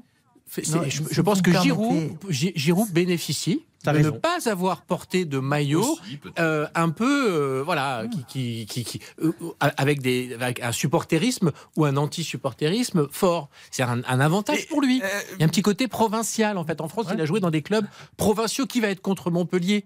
C'est impossible d'être contre. Grenoble, tout le monde est d'accord. Tout le monde le Et Tours, hein, Et personne. Tours. Gaël, Gaël, sans misogynie, le, le panel aussi euh, homme-femme dans votre euh, panel, ça, ça représente quoi? Ah bah c'est représentatif de la population, donc vous avez un peu plus une légère majorité de femmes. Euh, et après, auprès des amateurs de foot, c'est à peu près 6 personnes sur 10 en France qui se disent amateurs ou amatrices de sport. C'est plus masculin que féminin, mais il y a pas mal de femmes qui se disent aujourd'hui euh, euh, amatrices de football et qui, et qui suivent les matchs. Juste une petite précision sur ce que vous disiez sur Mbappé, c'est le sportif actuel préféré des Français et le footballeur préféré. La question posée là dans le sondage n'était pas quel est le meilleur joueur, c'est quel est le joueur qui, en tant que buteur parmi les meilleurs buteurs, vous a le plus marqué. C'est bien la notion de buteur. Oui, bien Or, sûr. pour le coup, quand on est amateur de 51 foot, buts, oui. euh, voilà, il y a le nombre de buts, il y a les statistiques de Giroud, il y a aussi parfois une certaine maladresse peut-être de Mbappé, malgré tout son talent extraordinaire devant le but, qui peut jouer aussi. Bruno se moque de moi si je pose la question sur le panel féminin-masculin. Et j'ai précisé sans misogynie parce que, mais oui, mais il plaît aussi aux femmes. Olivier Giroud, c'est c'est pas c'est pas infamant de le dire. Euh, une femme, va, je pense. à- Tu penses ça ça joue? Ah bah, moi, bah oui, bah forcément un petit peu. T'as un capital sympathie aussi, Euh, mais peut-être. enfin, peut-être parce que tu as un regard, moi je le trouve pas forcément plus beau que Jean-Pierre Papin. Bah écoute, Et non mais peu importe, on n'est pas en train de juger s'il est beau ou s'il n'est pas Ah, beau. vous êtes en train de me dire que dans le classement, c'est parce je- qu'il est bel homme. Je vais pas juger moi si Olivier Giroud est beau ou pas beau, mais je sais que voilà, il a quand même la jante féminine. Et on a une dame avec. Oui, mais j'ai pas envie de demander à Karine. Ah bah parce voilà. que ça- non, mais c'est stigmatisant. Mais euh, Moi je trouve que c'est pas juste ce que tu dis. J'y crois pas. Je pense que les gens ils votent pour du foot, quoi. Tu penses Ouais, qu'il y a, moi, tu penses le capital d'âme Enfin, je, je sais pas, ou alors euh, je pense pas, moi. Le capital sympathie, ça joue aussi. Euh, c'est tout un, euh, il y a tout un tas de choses dans le capital sympathie. Il y a la qualité du footballeur, il y a la qualité de l'homme, il y a la qualité du partenaire, il y a la qualité du. Vous êtes un rêveur. parfois.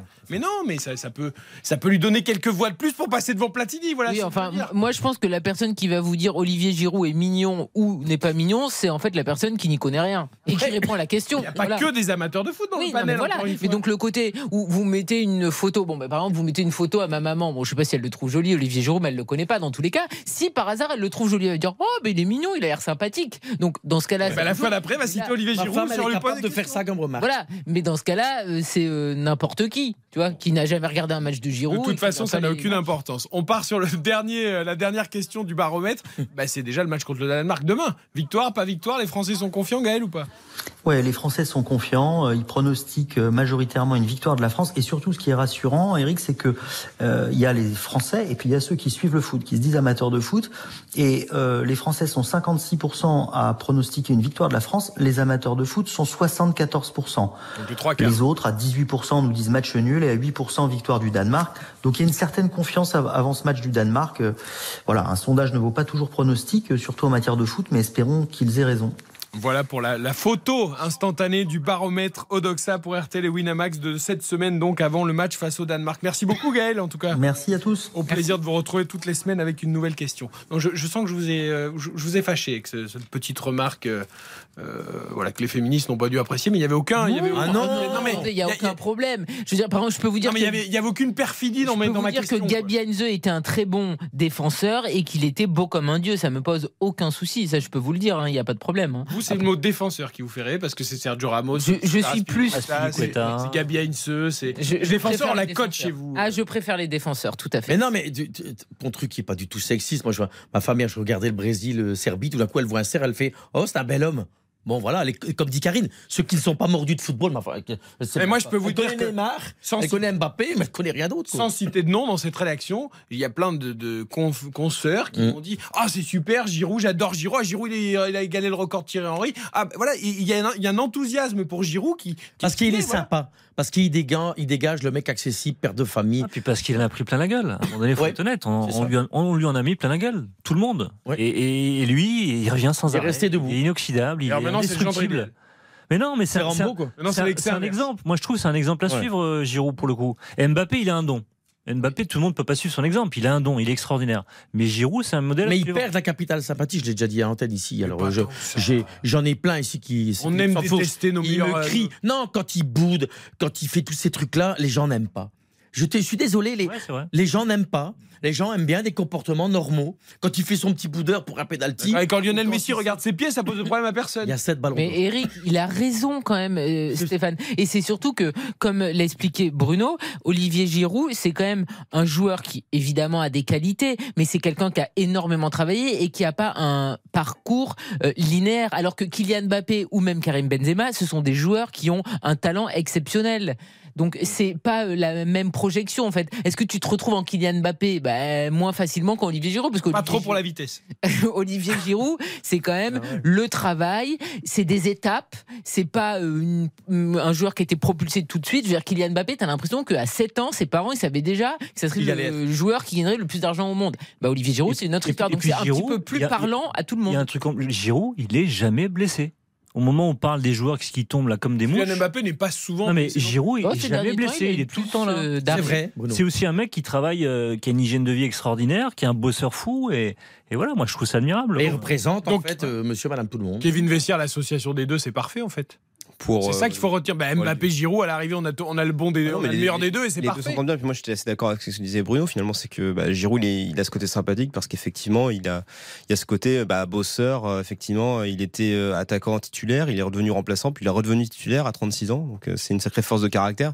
Et effectivement, bah, Mbappé, il a le parcours. euh, voilà, il est très talentueux. Il a un parcours euh, euh, merveilleux et du coup, ça va continuer encore. Donc, on a l'impression qu'il est inébranlable, alors que Giroud, il a dû se battre finalement pour, euh, pour en être là aujourd'hui. Cyril Linette, vous qui avez fondé Fellow Compagnie, on va parler dans quelques minutes. Est-ce que justement c'est le genre de personne qu'on peut mettre un peu en, exergue pour l'exemplarité, euh, le parcours, les embûches, le, le fait de rebondir. Est-ce que c'est inspirant? Ah bah oui, alors je Fellow Compagnie, ça s'occupe des dirigeants et des entreprises qui sont en transformation. Donc dans une entreprise en transformation, pour un dirigeant, il y a des hauts et des bas. Donc oui, je suis assez d'accord sur le fait qu'il est emblématique de ce qu'est la vie de tous les jours. C'est-à-dire quand on est chef d'entreprise, on a des bons et des mauvais moments, on réussit des choses et on en rate. Euh, donc pour moi, effectivement, c'est tout à fait comparable. Mais je maintiens quand même hein, le facteur X de l'équipe de France, euh, c'est Kylian Mbappé. Il faut juste pas se tromper. C'est super, Giroud a mis deux Depuis buts que Benzema est blessé. Voilà. Mais pas que. En 2018, il a eu besoin de personne pour, aider. Mais oui, mais c'est incroyable. France. Faut arrêter. Ici, il y avait le une match, pression même, même le match il y a trois jours. Ok, Giroud a mis deux buts, super. Bon, Enfin.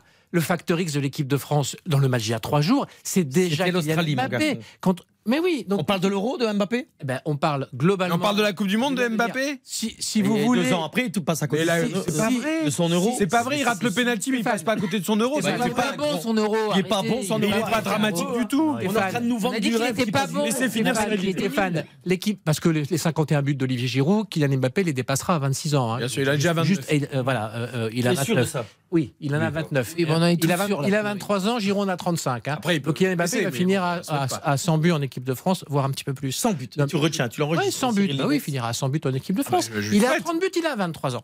Bon, la Coupe du Monde, le facteur à la Coupe du Monde, c'est Kylian Mbappé. La. France, pour moi, n'a pratiquement aucune chance de regagner la Coupe du Monde pour des raisons de probabilité statistique. Parce que gagner deux fois de suite, c'est pas arrivé depuis 58 et 62, à une époque où le foot était différent, où il y avait un écart de 10 buts entre la meilleure équipe et, et la cinquième équipe du monde, ce qui est plus du tout le cas aujourd'hui. Donc statistiquement, c'est impossible. Le seul qui puisse éventuellement modifier ce paramètre-là, c'est le facteur X de l'équipe de France. Et le facteur X de l'équipe de France, c'est Kylian Mbappé. Point. Voilà. S'il est extraordinaire dans les trois semaines qui viennent, ce qui est possible, je rappelle qu'au PSG, quand ils sont allés en finale, il a mis tous les buts à partir des huitièmes de finale. S'il est extraordinaire dans les Mon trois semaines Cyril. qui viennent, on verra. Sinon, s'il fait une bonne Coupe du Monde ou une Coupe du Monde moyenne, ou même mauvaise comme à son euro, l'équipe de France fera un bon parcours, mais je- ne peut pas statistiquement à nouveau tout Mon renverser. Cyril, est-ce que tu peux entendre de te dire que si euh, Karim Benzema n'était pas blessé, était à 100%, ça aurait été cette gestion entre Mbappé, Giroud et la présence de Benzema qui prend beaucoup de Mais non, il n'y aurait pas eu Giroud à gérer, il aurait été sur le banc. Ouais, ça, ça avait l'air Donc- plus, co- ça avait l'air donc- plus compliqué. Exactement. Benzema. Ça aurait été plus compliqué. Bah. Et là, tu aurais pu passer à côté de ta Coupe du Monde. Bah ouais. Ici, ici ouais. la blessure de Benzema lui permet à monsieur qu'on doit tout faire pour lui, à Giroud qui joue pour lui, suite au dernier match amical, parce qu'il détestait Giroud, mais au match amical, Giroud, il s'est plié en trois. Et pour Stéphane lui. Powell, Et là, tout alors- d'un coup, tout d'un coup, Giroud est devenu beau à ses yeux. Stéphane Powell, pardonnez-moi, il détestait Giroud, c'était peut-être vrai sur le fond. Mm. Mais Giroud détestait aussi Mbappé parce qu'arrêtez toujours de faire passer Giroud pour le gentil et Mbappé pour le méchant. Giroud à un moment quand Benzema Mbappé est se revenu comporte comme un et garçon gâté. Mais non mais Giroud, a- Giroud a eu des déclarations totalement maladroites aussi et c'est pour ça d'ailleurs qu'il s'est retrouvé un peu écarté de l'équipe de France, c'est qu'il a pas non plus été parfait tout le temps. Je veux dire parce qu'en tant que champion son ego a été touché quand Benzema est revenu et qu'on lui a dit bah toi maintenant tu vas peut-être aller sur le banc et que ça lui plaît pas, ce qui est normal d'ailleurs. Tout ça a été mal géré. Je vous rappelle que quand même que ça soit le capitaine Hugo Loris ou Olivier Giroud, mais surtout le capitaine Hugo Loris n'était même pas au courant que Karim Benzema était rappelé en équipe Ouais, de France. Quand pendant 5 ans et demi t'es pas en équipe de France et que il y a un Avec retour tout. aussi important, c'est euh, quand même compliqué et c'est surtout si Karim Benzema est revenu en équipe de France, c'est que ça ne fonctionnait pas devant. Et donc Didier Deschamps s'est dit de toute façon avec cela ça ne va pas, donc on va tenter Oui. le retour de Karim Benzema. Donc c'est normal que Giroud ait eu mauvaise comme d'autres. Pour conclure sur ce dossier, je voulais dire à Cyril Linette, mais j'ai pas eu le temps de finir ma phrase, que tout à l'heure Alain Bogossian voulait prendre Karine Galli s'il était sélectionneur de l'équipe de France comme adjointe parce qu'il allait dans Ouais. son sens et tout. Tout à fait. Moi, si j'étais patron d'RTL, Cyril, je vous embaucherais tout de suite parce que vos propos sur Kylian Mbappé me font plaisir. Malheureusement, je suis pas patron d'RTL. Bah oui, oui, oui. Non, Je peux non. pas, voilà, je peux pas. vous Merci, savez, vous avez ce mauvaise faut, mais. Mais dans euh, quelques pas du années, tout. peut-être que Cyril t'emploiera. mais vous, a- ah ben pourquoi pas. En train de venir nous dire que l'euro a été bon d'Mbappé. Non, mais tu manques de lucidité, vous avez Kylian Mbappé, c'est le joueur que toute la planète voudrait avoir. Il est en France et nous, tout ce qu'on s'amuse à faire, c'est lui scier les pattes. Mais moi, je c'est quand même incroyable. C'est complètement excessif. Oh là là, c'est excessif, incroyable. complètement excessif. Moi, je te dis, je te dis juste que dans le comportement, quand il fait le petit bout de, il faut quand même savoir aussi que euh, on, on revendique son salaire et tout ce qui est à côté. Il va pas à Madrid. Hein, je vous refais pas l'histoire. Tout d'un coup, il vient, euh, ça y est, j'ai signé, c'est la grande fête à Paris. Deux semaines après, il fait le petit boudeur parce que tous pour un penalty. Mais mais on n'attend pas ça d'un grand champion. Ils font tous On attend. Est-ce que Jean-Pierre Papin a fait ça? Mais c'était pas les mêmes époques. C'était pas Est-ce qu'il fait le petit boudeur pour un penalty Le petit gamin, le petit gamin, le petit, le petit gamin. Je te rappelle que Jean-Pierre Papin voulait quitter l'Olympique de Marseille et que à l'époque Bernard pareil. Tapie l'a gardé une année de plus et que finalement après il est parti euh, au Milan. Mais il y a eu une année compliquée. Enfin comme dans toutes les histoires du foot. Le principal c'est que Kylian Mbappé avait la bonne attitude face à l'Australie. Voilà. Exactement. Ça, c'est bien. C'est ce, que je voulais dire. Et s'il est comme ça toute la Coupe du ah, Monde, alors, il ce sera, et ce sera le facteur S'il est comme ça, s'il est comme mais si tout d'un coup, il rate des occasions et qu'il refait le petit boudeur, il va, il va aller dans le mur. Il en a raté des occasions énormes non. face à l'Australie. Si, et pourtant, il a. Si tout d'un coup, il fait une De Bruyne et qu'il commence à râler, hein, que ça va pas, je peux vous dire qu'il va passer à côté de sa Coupe du Monde. Mmh. Ah merci. Il faut un, un mot sur De Bruyne. Oui. Extraordinaire ce qu'il a dit. Magnifique. C'est un seigneur. Mais mais Kevin c'est un seigneur. C'est la, la, la de l'année. C'est un seigneur. C'est un Belge aussi. Je ne comprends pas pourquoi j'ai été élu homme du match. C'est fantastique. C'est fantastique. C'est un Belge. Ouais, et en plus je peux vous dire une fois. Là, on quand même qu'ils ont été en conflit, Courtois et lui. Ouais. Bah, oui, oui, personnel, oui, hein, oui. nana. bon, le mec quand même, il te dit c'est pas moi qui dois l'avoir, c'est Courtois, c'est la classe mondiale. Génial. Euh, mais tout est parfait dans sa. Euh, vous êtes surpris de, de, du, discours d'un Kevin De Bruyne dont le, dont le rôle, le jeu dans l'équipe, c'est de servir les autres sans je, Je ne suis pas surpris, mais il aurait pu ne pas le dire simplement. Et je trouve que le fait, le fait de le dire et de l'afficher, je trouve ça tellement génial. Ouais. Et ce qui fait, je disent les choses. Mais ce qui oui, fait parfois, oui. parfois t'as des mecs, tu vois, ils récupèrent le trophée du joueur du match, ils sont un peu gênés parce qu'ils savent qu'ils n'ont pas été le meilleur, mais que voilà, comme il a dit, c'est grâce à mon nom tout ça. Pour le coup, il y a une forme de simplicité. Alors je vais pas faire de généralité, mais qui est quand même assez propre à la Belgique. Je crois quand même. À peu près tous les sportifs belges sont euh, me semble-t-il, plutôt assez simple et naturel. le cache, quoi. L'humidité. Non, mais ce qui est, terrible pour ce match, on va pas reparler de ce match, mais, ce match est très très mauvais. Ils sont tous très mauvais, dont De Bruyne qui passe à côté. Oui. J'ai les explications, mais on a plus mauvais coach, mais on a Thierry Henry, c'est pas ce qu'il fait. Si jamais vous savez à quoi sert Thierry Henry en équipe belge, ça nous intéresse. Parce qu'il est là pour avoir un œil et nous aider.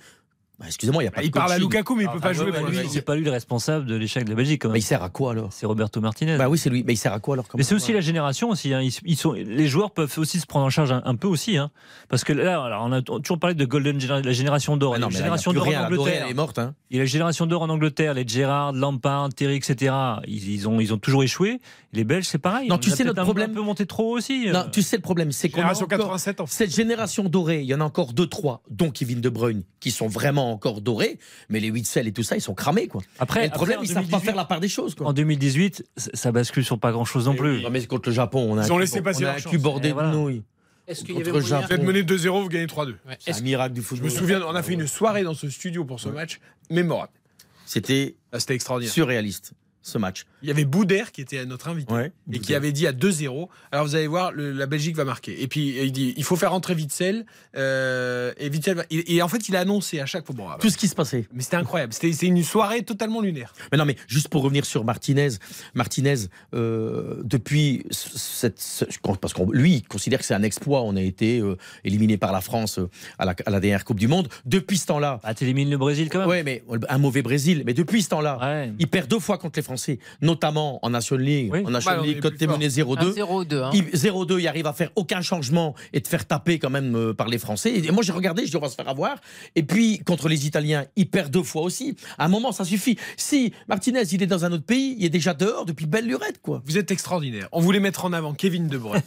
et, vous, vous me parlez que de, que, vous me tapez que de Martinez. On n'aurait même pas dû. Et de ah, Thierry Henry. Thierry Henry. Non, mais nous, c'est une énigme.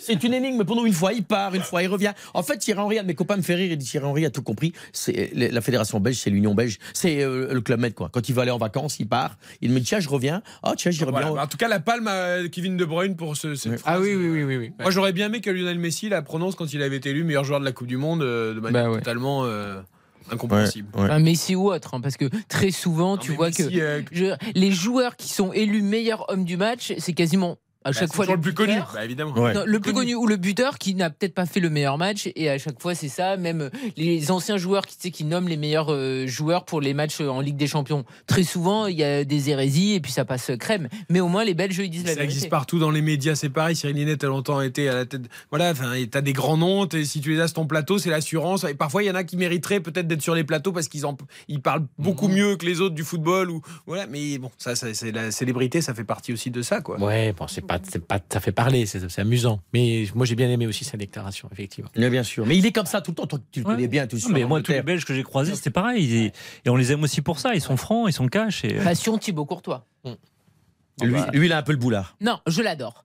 Mais moi aussi, attends, j'adore qu'il fasse une boulette ou pas une boulette, il vient en conférence de presse. Il, Il parle, assume. il est toujours calme. Il aurait dû être deuxième du ballon d'or. Et c'est Ah ouais, mais ça, le meilleur sûr. gardien du monde. Ah ouais, actuellement, c'est le meilleur gardien du monde. Parce que contre le Canada, je vais pas refaire le truc, mais s'il n'arrête pas si, ce ouais, penalty, ouais. on se fait taper par les Canadiens. Moi, je veux bien mettre une pièce. hein. Merci Alphonse. On était mauvais, on était mauvais, on était mauvais en défense. Vertonghen, il avance plus. Juste une question. Stéphane, puisque c'est, on a fait une spéciale Belgique, c'était peut-être pas ça, on va marquer la pub. J'aurais que- Non, ce que tu as dit, c'est que euh, ce qu'on peut remarquer de Deschamps, qu'il a anticipé ou pas, c'est qu'il a assez profondément renouvelé l'équipe de France depuis 4 ans avec pas mal de jeunes. Est-ce qu'il avait la possibilité de le faire en Ah, Belgique ou est-ce qu'il y a- les noms. il y a moins de. D'accord. On a une Il équipe. les a pris, il les a pris. Bah, il, il les a pris maintenant, il les a jamais fait jouer. Et il va pas les faire jouer. Si tu mets Castagne à gauche, euh, euh, TAT, Wattfeist et, et à droite euh, Meunier, même si c'est pas exceptionnel, au moins tu as une défense un peu solide. quoi. Là, il joue à 3 derrière, on n'avance plus. Et tu vois, là, je viens de me dire, mais pourquoi je l'ai relancé sur la question 22h41, on marque une courte pause. On refait la Coupe du Monde avec tous nos invités jusqu'à 23h sur RTL. Eric Silvestro. On refait la Coupe du Monde sur RTL. On refait la Coupe du Monde. Eric Silvestro sur RTL. La avec Karine Galli, avec Bruno Constant, avec Stéphane Powell, Cyril Linette également et Kevin Vessière sont avec nous. Euh, avant de parler de vos actualités respectives, je voudrais qu'on évoque Neymar quand même, Karine. Neymar blessé, Neymar touché à la cheville, en torse pour Neymar. Euh, déjà forfait pour la Suisse pour le deuxième match euh, du Brésil, mais alors, dans le malheur de Neymar, nouvelle plutôt rassurante quand même autour de lui et de l'équipe du Brésil. Enfin, On est dans le sens où on- il n'est pas forfait pour la Coupe du Oui, Monde. mais on est quand même obligé d'être très inquiet parce que malheureusement, il a une fragilité et cette fragilité, elle va pas s'arranger avec euh, les années. Et une nouvelle fois, il a pris euh, un coup et il se retrouve à sortir. Donc moi, je suis très inquiète et forcément que le Brésil favori pour cette Coupe du Monde qui rêve d'une sixième étoile, c'est aussi le facteur Neymar. Si Neymar il est pas à 100%, ça sera beaucoup plus compliqué. Mais là, pour le coup, c'est pas c'est pas de la fragilité là. Là, le, le tacle, il est. Alors, je sais pas, je vais pas dire méchant parce que c'est dans l'action, mais. Il n'est pas sur la cheville. Hein. Mais non, non, il est pas sur la cheville, mais il y a, Non, mais la- voilà, il y a- enfin, je veux dire, il- il y a le pied qui passe en dessous le, le- le genou et, et le, et le pied, la cheville part devant. Ouais, mais après, ça, en fait, Donc, c'est- non, mais c'est un, c'est un tacle. Hein. C'est quand même un tacle. c'est- Après, moi, ce qui, ce qui m'a étonné, il y, a, il y a deux choses qui m'ont étonné. Enfin, qui, la première, elle m'a agacé, c'est que Neymar, sur ce match-là, il porte énormément le ballon. Et sur cette action-là, justement, il le porte beaucoup trop. doit la lâcher il, peut, avant. il peut servir à gauche. Euh, c'est Vinicius, hein, je crois qu'elle a. Donc, ça, c'est la première erreur. La deuxième, euh, bah, j'ai oublié. ce on ne découvre pas que Neymar porte le ballon. non, la, la- la deuxième, c'est qu'il il, il se relève et il joue 11 minutes Ouais, de plus comme ça. avant de sortir. Et ça, c'est pas Et bien. ça, ça m'étonne. Ouais. Parce, que, parce que la blessure, elle est impressionnante. Moi, j'ai regardé l'image, vraiment. La cheville est Ouais, partie devant. Ouais, mais à chaud, c'est à chaud, impressionnant. si- à chaud, des fois, Oui, je sais. la douleur, mais- elle arrive un peu plus Mais tard. il, il doit se connaître aussi. S'il sent, que c'est vraiment. Parce qu'il est resté longues minutes assis avant de, Mais avant de reprendre. Bruno, Bruno honnête- honnêtement, on a tous eu des entorses ici, je présume, en faisant Ouais. du sport. Quoi. Honnêtement, moi, je pense que maintenant, avec les moyens qu'on a, mais, mais les médecins et la glace et tout ce que tu veux, moi, je te dis qu'il va rater un match. hein. Non, mais s'il n'y a pas d'arrachement. C'est pas une énorme. C'est pas la glace, là. À ce niveau-là, c'est pas la glace. Mais s'il n'y a pas d'arrachement. Le ligament est touché. Ouais. La Coupe du Monde, elle est finie dans trois semaines. Ouais. Neymar, on le connaît. euh, il a besoin de. Quand il revient de blessure, les premiers matchs en général, même quand il n'a pas été absent très longtemps, c'est là où il surjoue encore Ouais. plus. Il a besoin de, de pas mal de matchs pour devenir vraiment, pour redevenir un peu Mais plus. s'il rate un match, Cyril, un match, il peut oui, jouer mais strappé, ima- mais- Imagine, il joue pas du tout le premier tour. Il revient en huitième en ayant déjà. Ah, je pense qu'il peut tout casser. Jours. Je, Il est je- fort. Je, hein. je suis pas. Je suis pas un grand fan du comportement. Non, mais il y a une peur quand même qui Ouais, ouais, forcément ouais. est présente Ouais, ouais. après ce qui s'est passé hier. Parce que Neymar, tu dis qu'il n'est pas fragile, oui. Avec Enfin, les sur, années. sur cette action-là, je parle. hein. Oui, mais c'est Pas- devenu un enfin, C'est joueur pas qui lié à la quand même fragilité, mais. Ouais, il se blesse quand même fragile parce que il a quand même des blessures qui sont qui sont pas forcément de sa faute, Trois, mais trois il a Coupes du Monde. La première, il finit quand même sur une civière hein, Ouais. avec, euh, très Ouais. grave. La deuxième, il arrive dans un état, après une blessure de 5 mois dans, une, Ouais. dans un état de méforme totale. La troisième, il se blesse au premier. Il est, il est quand même- Oui, fragile, mais Kevin Vessière. Bon, là, ils ont gagné le premier match. Boissard aussi, pas que. Euh, euh, ils peuvent, les deux matchs de poules, il n'y a aucune raison que Neymar les joue. Enfin, je veux dire, c'est pas grave, la Suisse et le Sauf le rythme, Eric. euh, Sauf le, de pas être dans la Coupe Ouais, du mais il a, Monde. il a eu le rythme, il, il a, il a rien manqué cette saison. Le rythme, il l'a. Ouais, mais oui. Là, il... deux matchs, oui, mais euh, imagine le huitième, c'est Alors voilà, il faudrait qu'il soit rétabli pour Il n'y a pas beaucoup de matchs à la Coupe du Monde. Dans trois semaines, c'est fini. Ça laisse une semaine. On a vu que la Serbie, ils ont copieusement dominé la Serbie. Ils marquent finalement avec Richard Lisson. Bon, c'est vrai que Neymar était impliqué sur sur les actions des débuts, mais après, effectivement, on parlait de facteur X tout à l'heure. Je pense que Neymar, c'est effectivement le facteur X du Brésil, mais ils ont quand même un grand vivier de joueurs offensifs. Mais par contre, c'est vrai que je pense qu'avec ce vivier-là, bah, tu peux le préserver pour les huitièmes. Semaine, voilà. Il reste Cameroun et Suisse, donc euh, tu as déjà un pied dans, au huitième. Il faut juste assurer contre le Cameroun et faire un nul contre la Suisse. Et il y a des C'est moins dramatique qu'à la Coupe du Monde 2014 où c'était vraiment le grand espoir, la star, le joueur qui portait l'équipe. Je trouve que là, il porte un peu moins l'équipe. Je suis d'accord, c'est le facteur X, comme Mbappé pour l'équipe de France. Mais là, franchement, le Brésil, ils ont un vivier offensif. Pour moi, un peu moins qu'Mbappé parce qu'il y a plus de joueurs. Ouais, il y a plus Ils ont un vivier extraordinaire, extraordinaire. Et à tous les postes, et à part les latéraux, à tous les postes, il y a, tous les postes sont et ils doutent pas les mecs. À un niveau quasiment égal à ceux qui débutent. Ils s'énervent pas. Je sais pas si vous avez vu, si, vous, pensez comme moi, mais à un moment, moi je me dis ils vont gagner. Même si les Serbes jouaient, euh, putain, ils défendent ouais. fort. Tu te dis à un moment, ça va passer. Ouais, ils ont non mais le Brésil a l'air très sûr de sa force et d'ailleurs il, parle. Certains peuvent penser que c'est de l'arrogance, Karine. Enfin, il ne, voilà, Neymar encore dit. Il ne parle que de la sixième. Il y a encore six matchs. Euh, euh, T'as l'impression que c'est acté qu'ils vont jouer la finale de la Coupe du Monde, mais bon, ça, moi, j'ai jamais. Euh, non mais Richard Lisson aussi a expliqué que voilà pour lui euh, la sixième étoile allait arriver. En fait, de toute façon, c'est pas compliqué. C'est soit il gagne la Coupe du Monde, soit la Coupe du Monde est ratée. Je, Pour eux, il n'y a pas de c'est réussi en quart ou en demi. Moi, je suis désolé, je suis inquiète maintenant. J'étais, euh, enfin, je les avais mis comme les favoris de la compétition, ce qui n'a rien de très surprenant. Et là, forcément, avec Neymar, en plus, ça te pompe de l'énergie quand même de savoir si Neymar il va aller bien, quand mm. il va récupérer. Je veux dire, donc ah, ça a quand même un impact sur le groupe. Bah, en tout cas, autour du Brésil, on va parler plus que de ça. Non, mais t'as quand même, Karine, t'as quand même vu les déclarations. Ils disent ouais, bon, bah, il va revenir, il y a pas de, c'est pas grave. Ils étaient très C'est pour ça qu'il faut se mettre à pleurer en conférence de presse et que le docteur. La déclaration, la déclaration de Neymar, c'est aujourd'hui devenu l'un des moments les plus difficiles de ma carrière. J'ai une blessure, c'est ennuyeux, ça va faire mal, mais je suis sûr que j'aurai la chance de revenir, car je fais de mon mieux pour aider le pays. Oui, et qu'il a la foi, mais enfin bon, si ça suffisait. Euh, pour non, la déclaration de son entraîneur, du dire il rejouera pendant la Coupe du Monde, c'est de la com. Il peut pas faire autrement que de dire ça. C'est surtout pour le Brésil. On a fait pareil un peu avec Benzema en disant qu'il y avait qu'il gêne et que tout allait bien. Ouais, ouais. non mais la, Coupe du Monde de 2014, euh, le Brésil est, qualifié encore. Il poursuit sa compétition, mais elle s'arrête au moment de la blessure. Moi, j'étais au camp d'entraînement des Brésiliens quand il y a l'hélicoptère qui arrive, il y a toutes les caméras qui attendent. La Coupe du Monde s'est arrêtée ce jour-là pour le Brésil. Ils se sont totalement écroulés derrière, ils n'arrivent plus à, reprendre le fil. Là, de toute façon, il y a quand même un peu de flou autour. On a dit entorse de la cheville, on n'a évidemment pas tous les détails précis, parce qu'une entorse, si c'est une légère entorse, en effet, ça peut être l'affaire d'une semaine. il y a écrit le ligament touché aussi quand même. mais ça, c'est bon. Ça, bah, euh, oui, mais tant qu'il n'y a pas de fissure ou de, d'arrachement. Arrachement surtout, euh, Tu vois, voilà. c'est peut revenir avec strappé. Parce que de toute façon, c'est simple. Hein, s'il y avait eu un arrachement du ligament, il serait dans l'avion et en train de pleurer, il serait au Brésil. Euh, Pour moi, s'il loupe deux matchs et qu'on a encore à se poser la question de peut-il oui ou non jouer en huitième, pour moi, sa Coupe du Monde, elle est foutue. C'est-à-dire qu'en gros, on peut pas, peut, on peut pas se permettre sur les six matchs éventuels que le Brésil va disputer. Euh, oui, tu peux Il faut qu'il soit prêt pour les huitièmes. Il va rater trois. parce qu'il va, il reviendra pas. Il va pas revenir. Ça veut dire que le Brésil va s'organiser autrement. Hmm. Et donc, il sera à nouveau. Ils vont jouer différemment. Il faut qu'il joue pour les huitièmes. Voilà, c'est ça. des options. C'est ça le, scénario, c'est qu'il joue pour les huitièmes. Ouais, mais on n'est pas médecin. Est-ce que c'est l'équipe qui vous a le plus impressionné ou pas? Oui. Il y a l'Espagne aussi. Mais Alors l'Espagne, il y a un festival. mais L'opposition était nulle, mais ça. reste que collectivement, ils ont été au rendez-vous et, pour une fois, ils ont eu l'efficacité qui parfois leur manquait. Mais de toute façon, on ne peut pas se baser après un premier match. Non.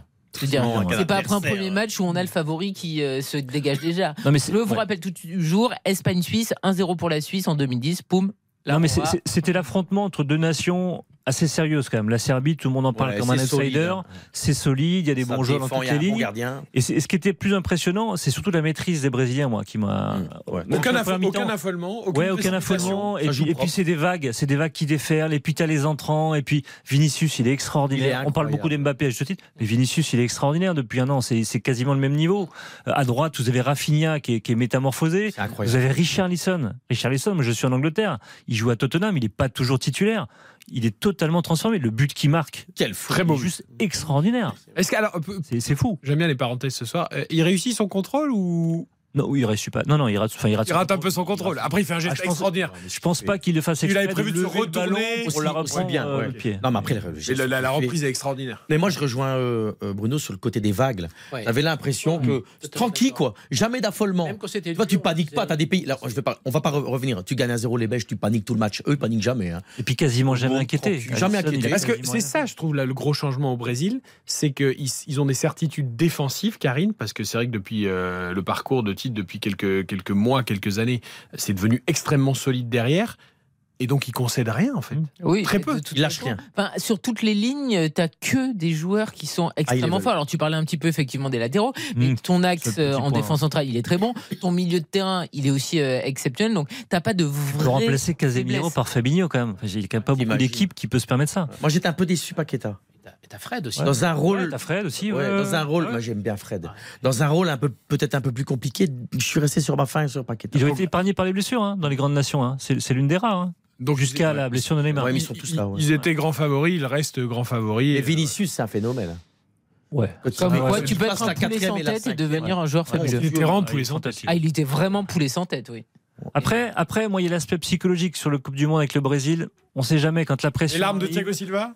Non, mais je, trouve qu'ils ils sont passés souvent à côté, euh, comme ça, sur un match où on ne sait pas ah. pourquoi ils déjouent un peu sur un match à, gros enjeux. Mais hein. ça peut arriver. Ici, depuis 20 ans, et depuis 20 ans, il y a eu quoi? 5 finales, il n'y a eu que l'Argentine qui a fait finale. C'est dur pour les, équipes sud-américaines. Mais regarde, depuis 20 ans. On, en, hein. revient, les Argentins, c'était des grands favoris, on ne va pas y revenir, ils se font taper au premier match.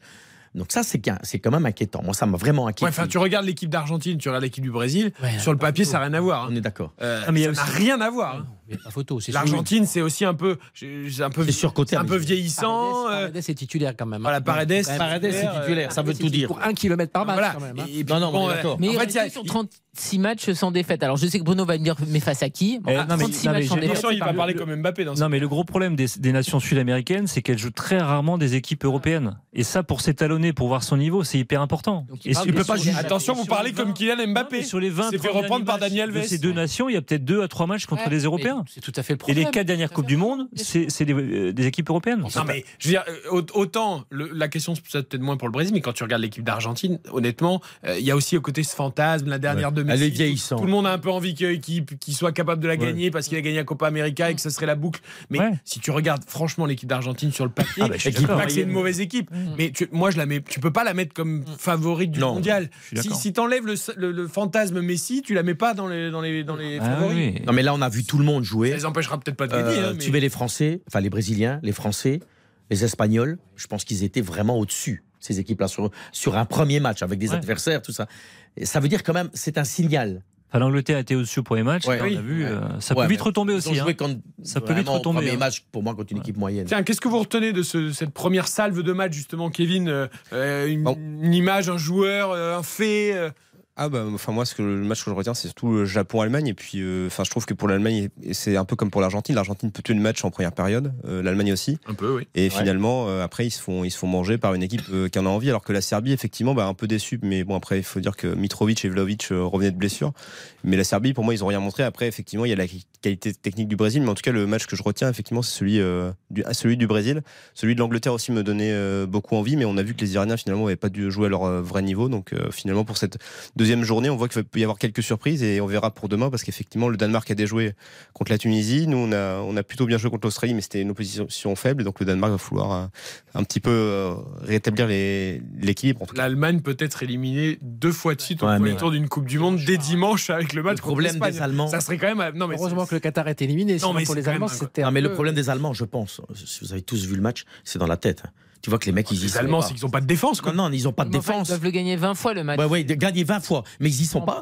ils n'ont pas de mental. Alors que normalement, leur force, c'est ça. Mais la défense reste un problème. Ils n'ont pas d'avancement. Euh, ils n'ont pas d'avancement. Stéphane, à part Robert, à Robert Martinez, qu'est-ce que tu retiens de, de ta première salle de match? ben moi je retiens le Brésil et, et très sincèrement, vous savez que j'aime bien les Bleus. Moi j'ai été impressionné après de pouvoir réagir quand t'es mené 0-1. Parce que quand j'étais chez un ami, quand c'était 0-1, il dit un ami français. Et, les croisés d'Hernandez. Il me dit putain c'est fini, on va ramasser. Je dis non, pas cette équipe-là. Et ce que je retiens vraiment avec les Français qui m'a plu, c'est cette euh, après les buts, cette cohésion. J'ai vu qu'il y a un groupe alors qu'on disait qu'il n'y avait pas de groupe. J'ai vu qu'il y avait une bande de copains. Ça m'a vraiment marqué. J'ai vu des mecs qui a- ils avaient envie de jouer ensemble. Tant mieux, tant mieux. Cyril, euh, une image, un joueur Euh, non, pe- peut-être pas sur une équipe. Moi, ce que je retiens, c'est que, alors bon, certes, c'est le Qatar, mais on va pas y revenir. Euh, certes, il y a eu 5-0-0, c'est beaucoup, mais je retiens quand même une vraie intensité dans les matchs. À mon avis, supérieure à, aux Coupes du Monde qui ont lieu en fin de saison, souvent, quand même, on se dit. Enfin, ce que j'aime dans la Coupe du Monde, c'est la fête dans les tribunes, les supporters grimés, le côté assez décontracté du foot de sélection par rapport au foot de club, qui est plus hargneux, y compris dans les. Voilà. Il y a cette fête-là, euh, je sais pas ce que c'est en dehors, mais dans les stades, on la retrouve. Il y a le vrai plaisir. Si, si, il y a puis l'émotion Oui, de l'Iran, de l'Arabie Saoudite, ces émotions incroyables de ces petites nations. Ouais, mais il y a plein de pays qui n'ont pas pu parce que ça Donc, coûtait trop c'était- cher. c'était- c'était- c'était- Cette émotion-là de la Coupe du Monde, elle est maintenue. Mais ce que je trouve aussi, c'est qu'il y a une intensité dans le jeu euh, qui, qui démontre bien qu'on est en pleine saison et qui fait qu'à mon avis, sur les derniers tours, on va voir de vrais grands matchs, ce qui est quand même pas le cas d'habitude de la Coupe du Monde. Donc moi, je trouve que c'est un, un bon mélange pour le moment. C'est bien parti. Ok, Karine, ton image, ton joueur, ton, ta statistique que tu retiens de, de cette première euh, journée des, des matchs de Je retiens le discours d'Hervé Renard à la mi-temps du match Ah ouais. entre l'Argentine et euh, l'Arabie Saoudite. Exceptionnel. Exceptionnel. Puis en plus, ce qui est génial, c'est que donc lui, évidemment, il est grand en anglais, mais c'est son traducteur qui met tout autant Mais qui est bon, ouais, c'est vrai. Il est exceptionnel. traducteur. il est. Parce que si le traducteur est bidon et il reste avec une voix, tu vois, monotone, ça marche pas du tout. Non, l'autre, en fait, Acteur studio. oui, mais t'as l'impression, Eh oui. tu sais, t'as as deux La même colère. La première et puis t'as la deuxième lame, mais c'est hallucinant. C'est terrible. Et la phrase, fois. la phrase Karine, en disant vous avez plus qu'à faire une photo de, Ah oui, oui, de non, mais Messi. J'ai trouvé que le, le duo, parce que bon, finalement, Ouais. là, c'est un duo sur ce coup-là, il fonctionnait à merveille. Donc bravo aussi à l'interprète. Bruno. Eh ben moi je trouve pour une Coupe du Monde qu'on voulait bouder un petit peu, qui est en novembre, il n'y a pas les terrasses, les cafés, etc. Moi je trouve qu'il y a déjà au bout d'une semaine plein d'images fortes. Il y a eu l'hymne des Iraniens qui n'est pas chanté par les joueurs iraniens. Ouais. Il y a eu les larmes de Cristiano Ronaldo pendant l'hymne. Euh, il y a eu Hervé Renard. Il y a eu la, victoire du Japon, la victoire d'Arabie, la victoire de l'Iran. Il y a plein d'émotions dans cette Coupe du Monde en, en moins d'une semaine. Et ça, je m'y attendais pas. Et Mais du coup, on a plongé à, à fond dedans et j'ai l'impression, Ouais, et voilà, ouais. on y est quoi. ouais. Ah, franchement, c'est, Ouais, c'est plaisant. je suis moins enthousiaste, mais. Mais, mais vous savez quoi, restez chafouin, on va couper votre micro pour les trois dernières minutes. Je voudrais juste que Cyril Linette, on avait promis, on parlait un peu de Félo Compagnie, mais si quand même. Ah, c'est Euh, euh, allez, expliquez-nous le concept. Non, mais euh, en Cyril. deux mots, ben, j'ai une carrière de, de, de- de journaliste à l'époque. Enfin, je connais bien le sport, les médias. J'ai aussi une carrière de manager. J'ai dirigé des boîtes et j'essaie de monter une agence qui est au service notamment effectivement des médias, du sport et toute l'industrie de l'entertainment. Je monte une boîte qui est au service des transformations, des caps à passer. C'est pas du consulting dit. classique. Mais non, parce que les consultants, je critique pas les, les cabinets de conseil stratégiques, mais c'est souvent très très perché, c'est souvent très très loin des dirigeants. Moi, j'ai été dirigeant, je sais ce que les dirigeants ont vécu, et mon idée, c'est de faire partager mon expérience. Je sais pas tout, hein, bien sûr, comme euh, tout le monde. Donc un peu plus de concret en fait. et voilà, d'être un peu plus un peu plus dans le concret et dans l'échange avec les dirigeants d'entreprise ou de clubs de foot, ou puisque là on parle de foot, ça ça marche aussi, ou d'institutions sportives où il y a deux trois trucs à faire. Je, je crois que je, je peux euh, transmettre mon expérience à des gens qui sont aujourd'hui en charge. Ça m'intéresse de le faire sans jamais donner de leçons à personne, mais simplement parce que quand on a de l'expérience, on a fait des conneries et ces conneries, ben, ça rend aussi euh, ça rend meilleur quand il s'agit d'aider. Voilà, c'est ça l'idée. De Fellow Company, euh, je sais pas si c'est un slogan, mais en tout cas des leaders qui épaulent d'autres leaders. J'ai retenu ça Fellow, dans la quoi, vidéo de présentation, anglais, bien quoi, sûr. voilà, ouais, bah, côté, vous savez, mon euh, anglais, moi, il est très, Ouais, bah, très basique, mais non, mais voilà, on semblable. Il faut s'y mettre. une version italienne. Il faut s'y mettre. Kevin Vessière, Mondial Football Club Géopolitics, tome 2, 22 histoires insolites sur la Coupe du Monde de football. Euh, bah, c'est un très beau cadeau de Noël, par exemple. Ouais, tout à fait. Bah, en plus, ça parle de Coupe du Monde. Je oui. parle effectivement des, des prémices de la Coupe du Monde 1930 en Uruguay. Après, des, des côtés plus sombres avec celle de 1934 qui est instrument- instrumentalisée par Mussolini. Et puis d'autres- belles histoires. euh, Notamment, ça a beaucoup parlé à à Bruno puisque je parle de la Coupe du Monde en Angleterre avec l'équipe de, de Corée du Nord qui est le petit poussé de la compétition et qui euh, arrive finalement à, à gagner des matchs, notamment un match contre l'Italie et à faire en sorte que le public de Middlesbrough euh, soutienne cette équipe. Et ça fait partie de ces belles histoires de la Coupe du Monde. Et euh, donc voilà, donc il y a 22 histoires euh, géopolitiques qui parlent de cela et je, je brasse un petit peu tous les continents. dedans. Et c'est passionnant, ça va bien au-delà du foot évidemment, c'est aux éditions Max Milo et c'est un très beau cadeau de Noël éventuel. Et puisqu'on fait la pub de tout le monde, bah moi je vous donnerai la recette des cookies à la fin du mois. Non, je préfère que vous les fassiez vous parce qu'ils sont délicieux. Ah oui, Donc on reste comme la ça. recette aux éditeurs. il faut les ramener Ah, demain. D'accord, je croyais que Ah. vous parliez juste pour moi. Vous, je vous les ferai, mais vous Oui. êtes une privilégiée, car que vous les faites très bien, donc ça sert à rien d'essayer de vous imiter. On garde la version originale avec vous. On se retrouve demain, Karine, Bruno Constant. Merci beaucoup tout au long de la Coupe du Monde. plaisir. Stéphane Powell, on refait le match demain avec Christian Olivier, 20h, 22h, car auparavant, nous serons aux manettes de 16h30 à 20h pour le match France-Danemark avec toute l'équipe de On refait la Coupe du Monde, nos envoyés spéciaux, Morad Jabari, Hugo Hamelin, Philippe Sansfourche et Nicolas Georgerot. On refait la Coupe du Monde demain, c'est de 16h30 à 23h. Très bonne fin de soirée à l'écoute de RTL. Il est 23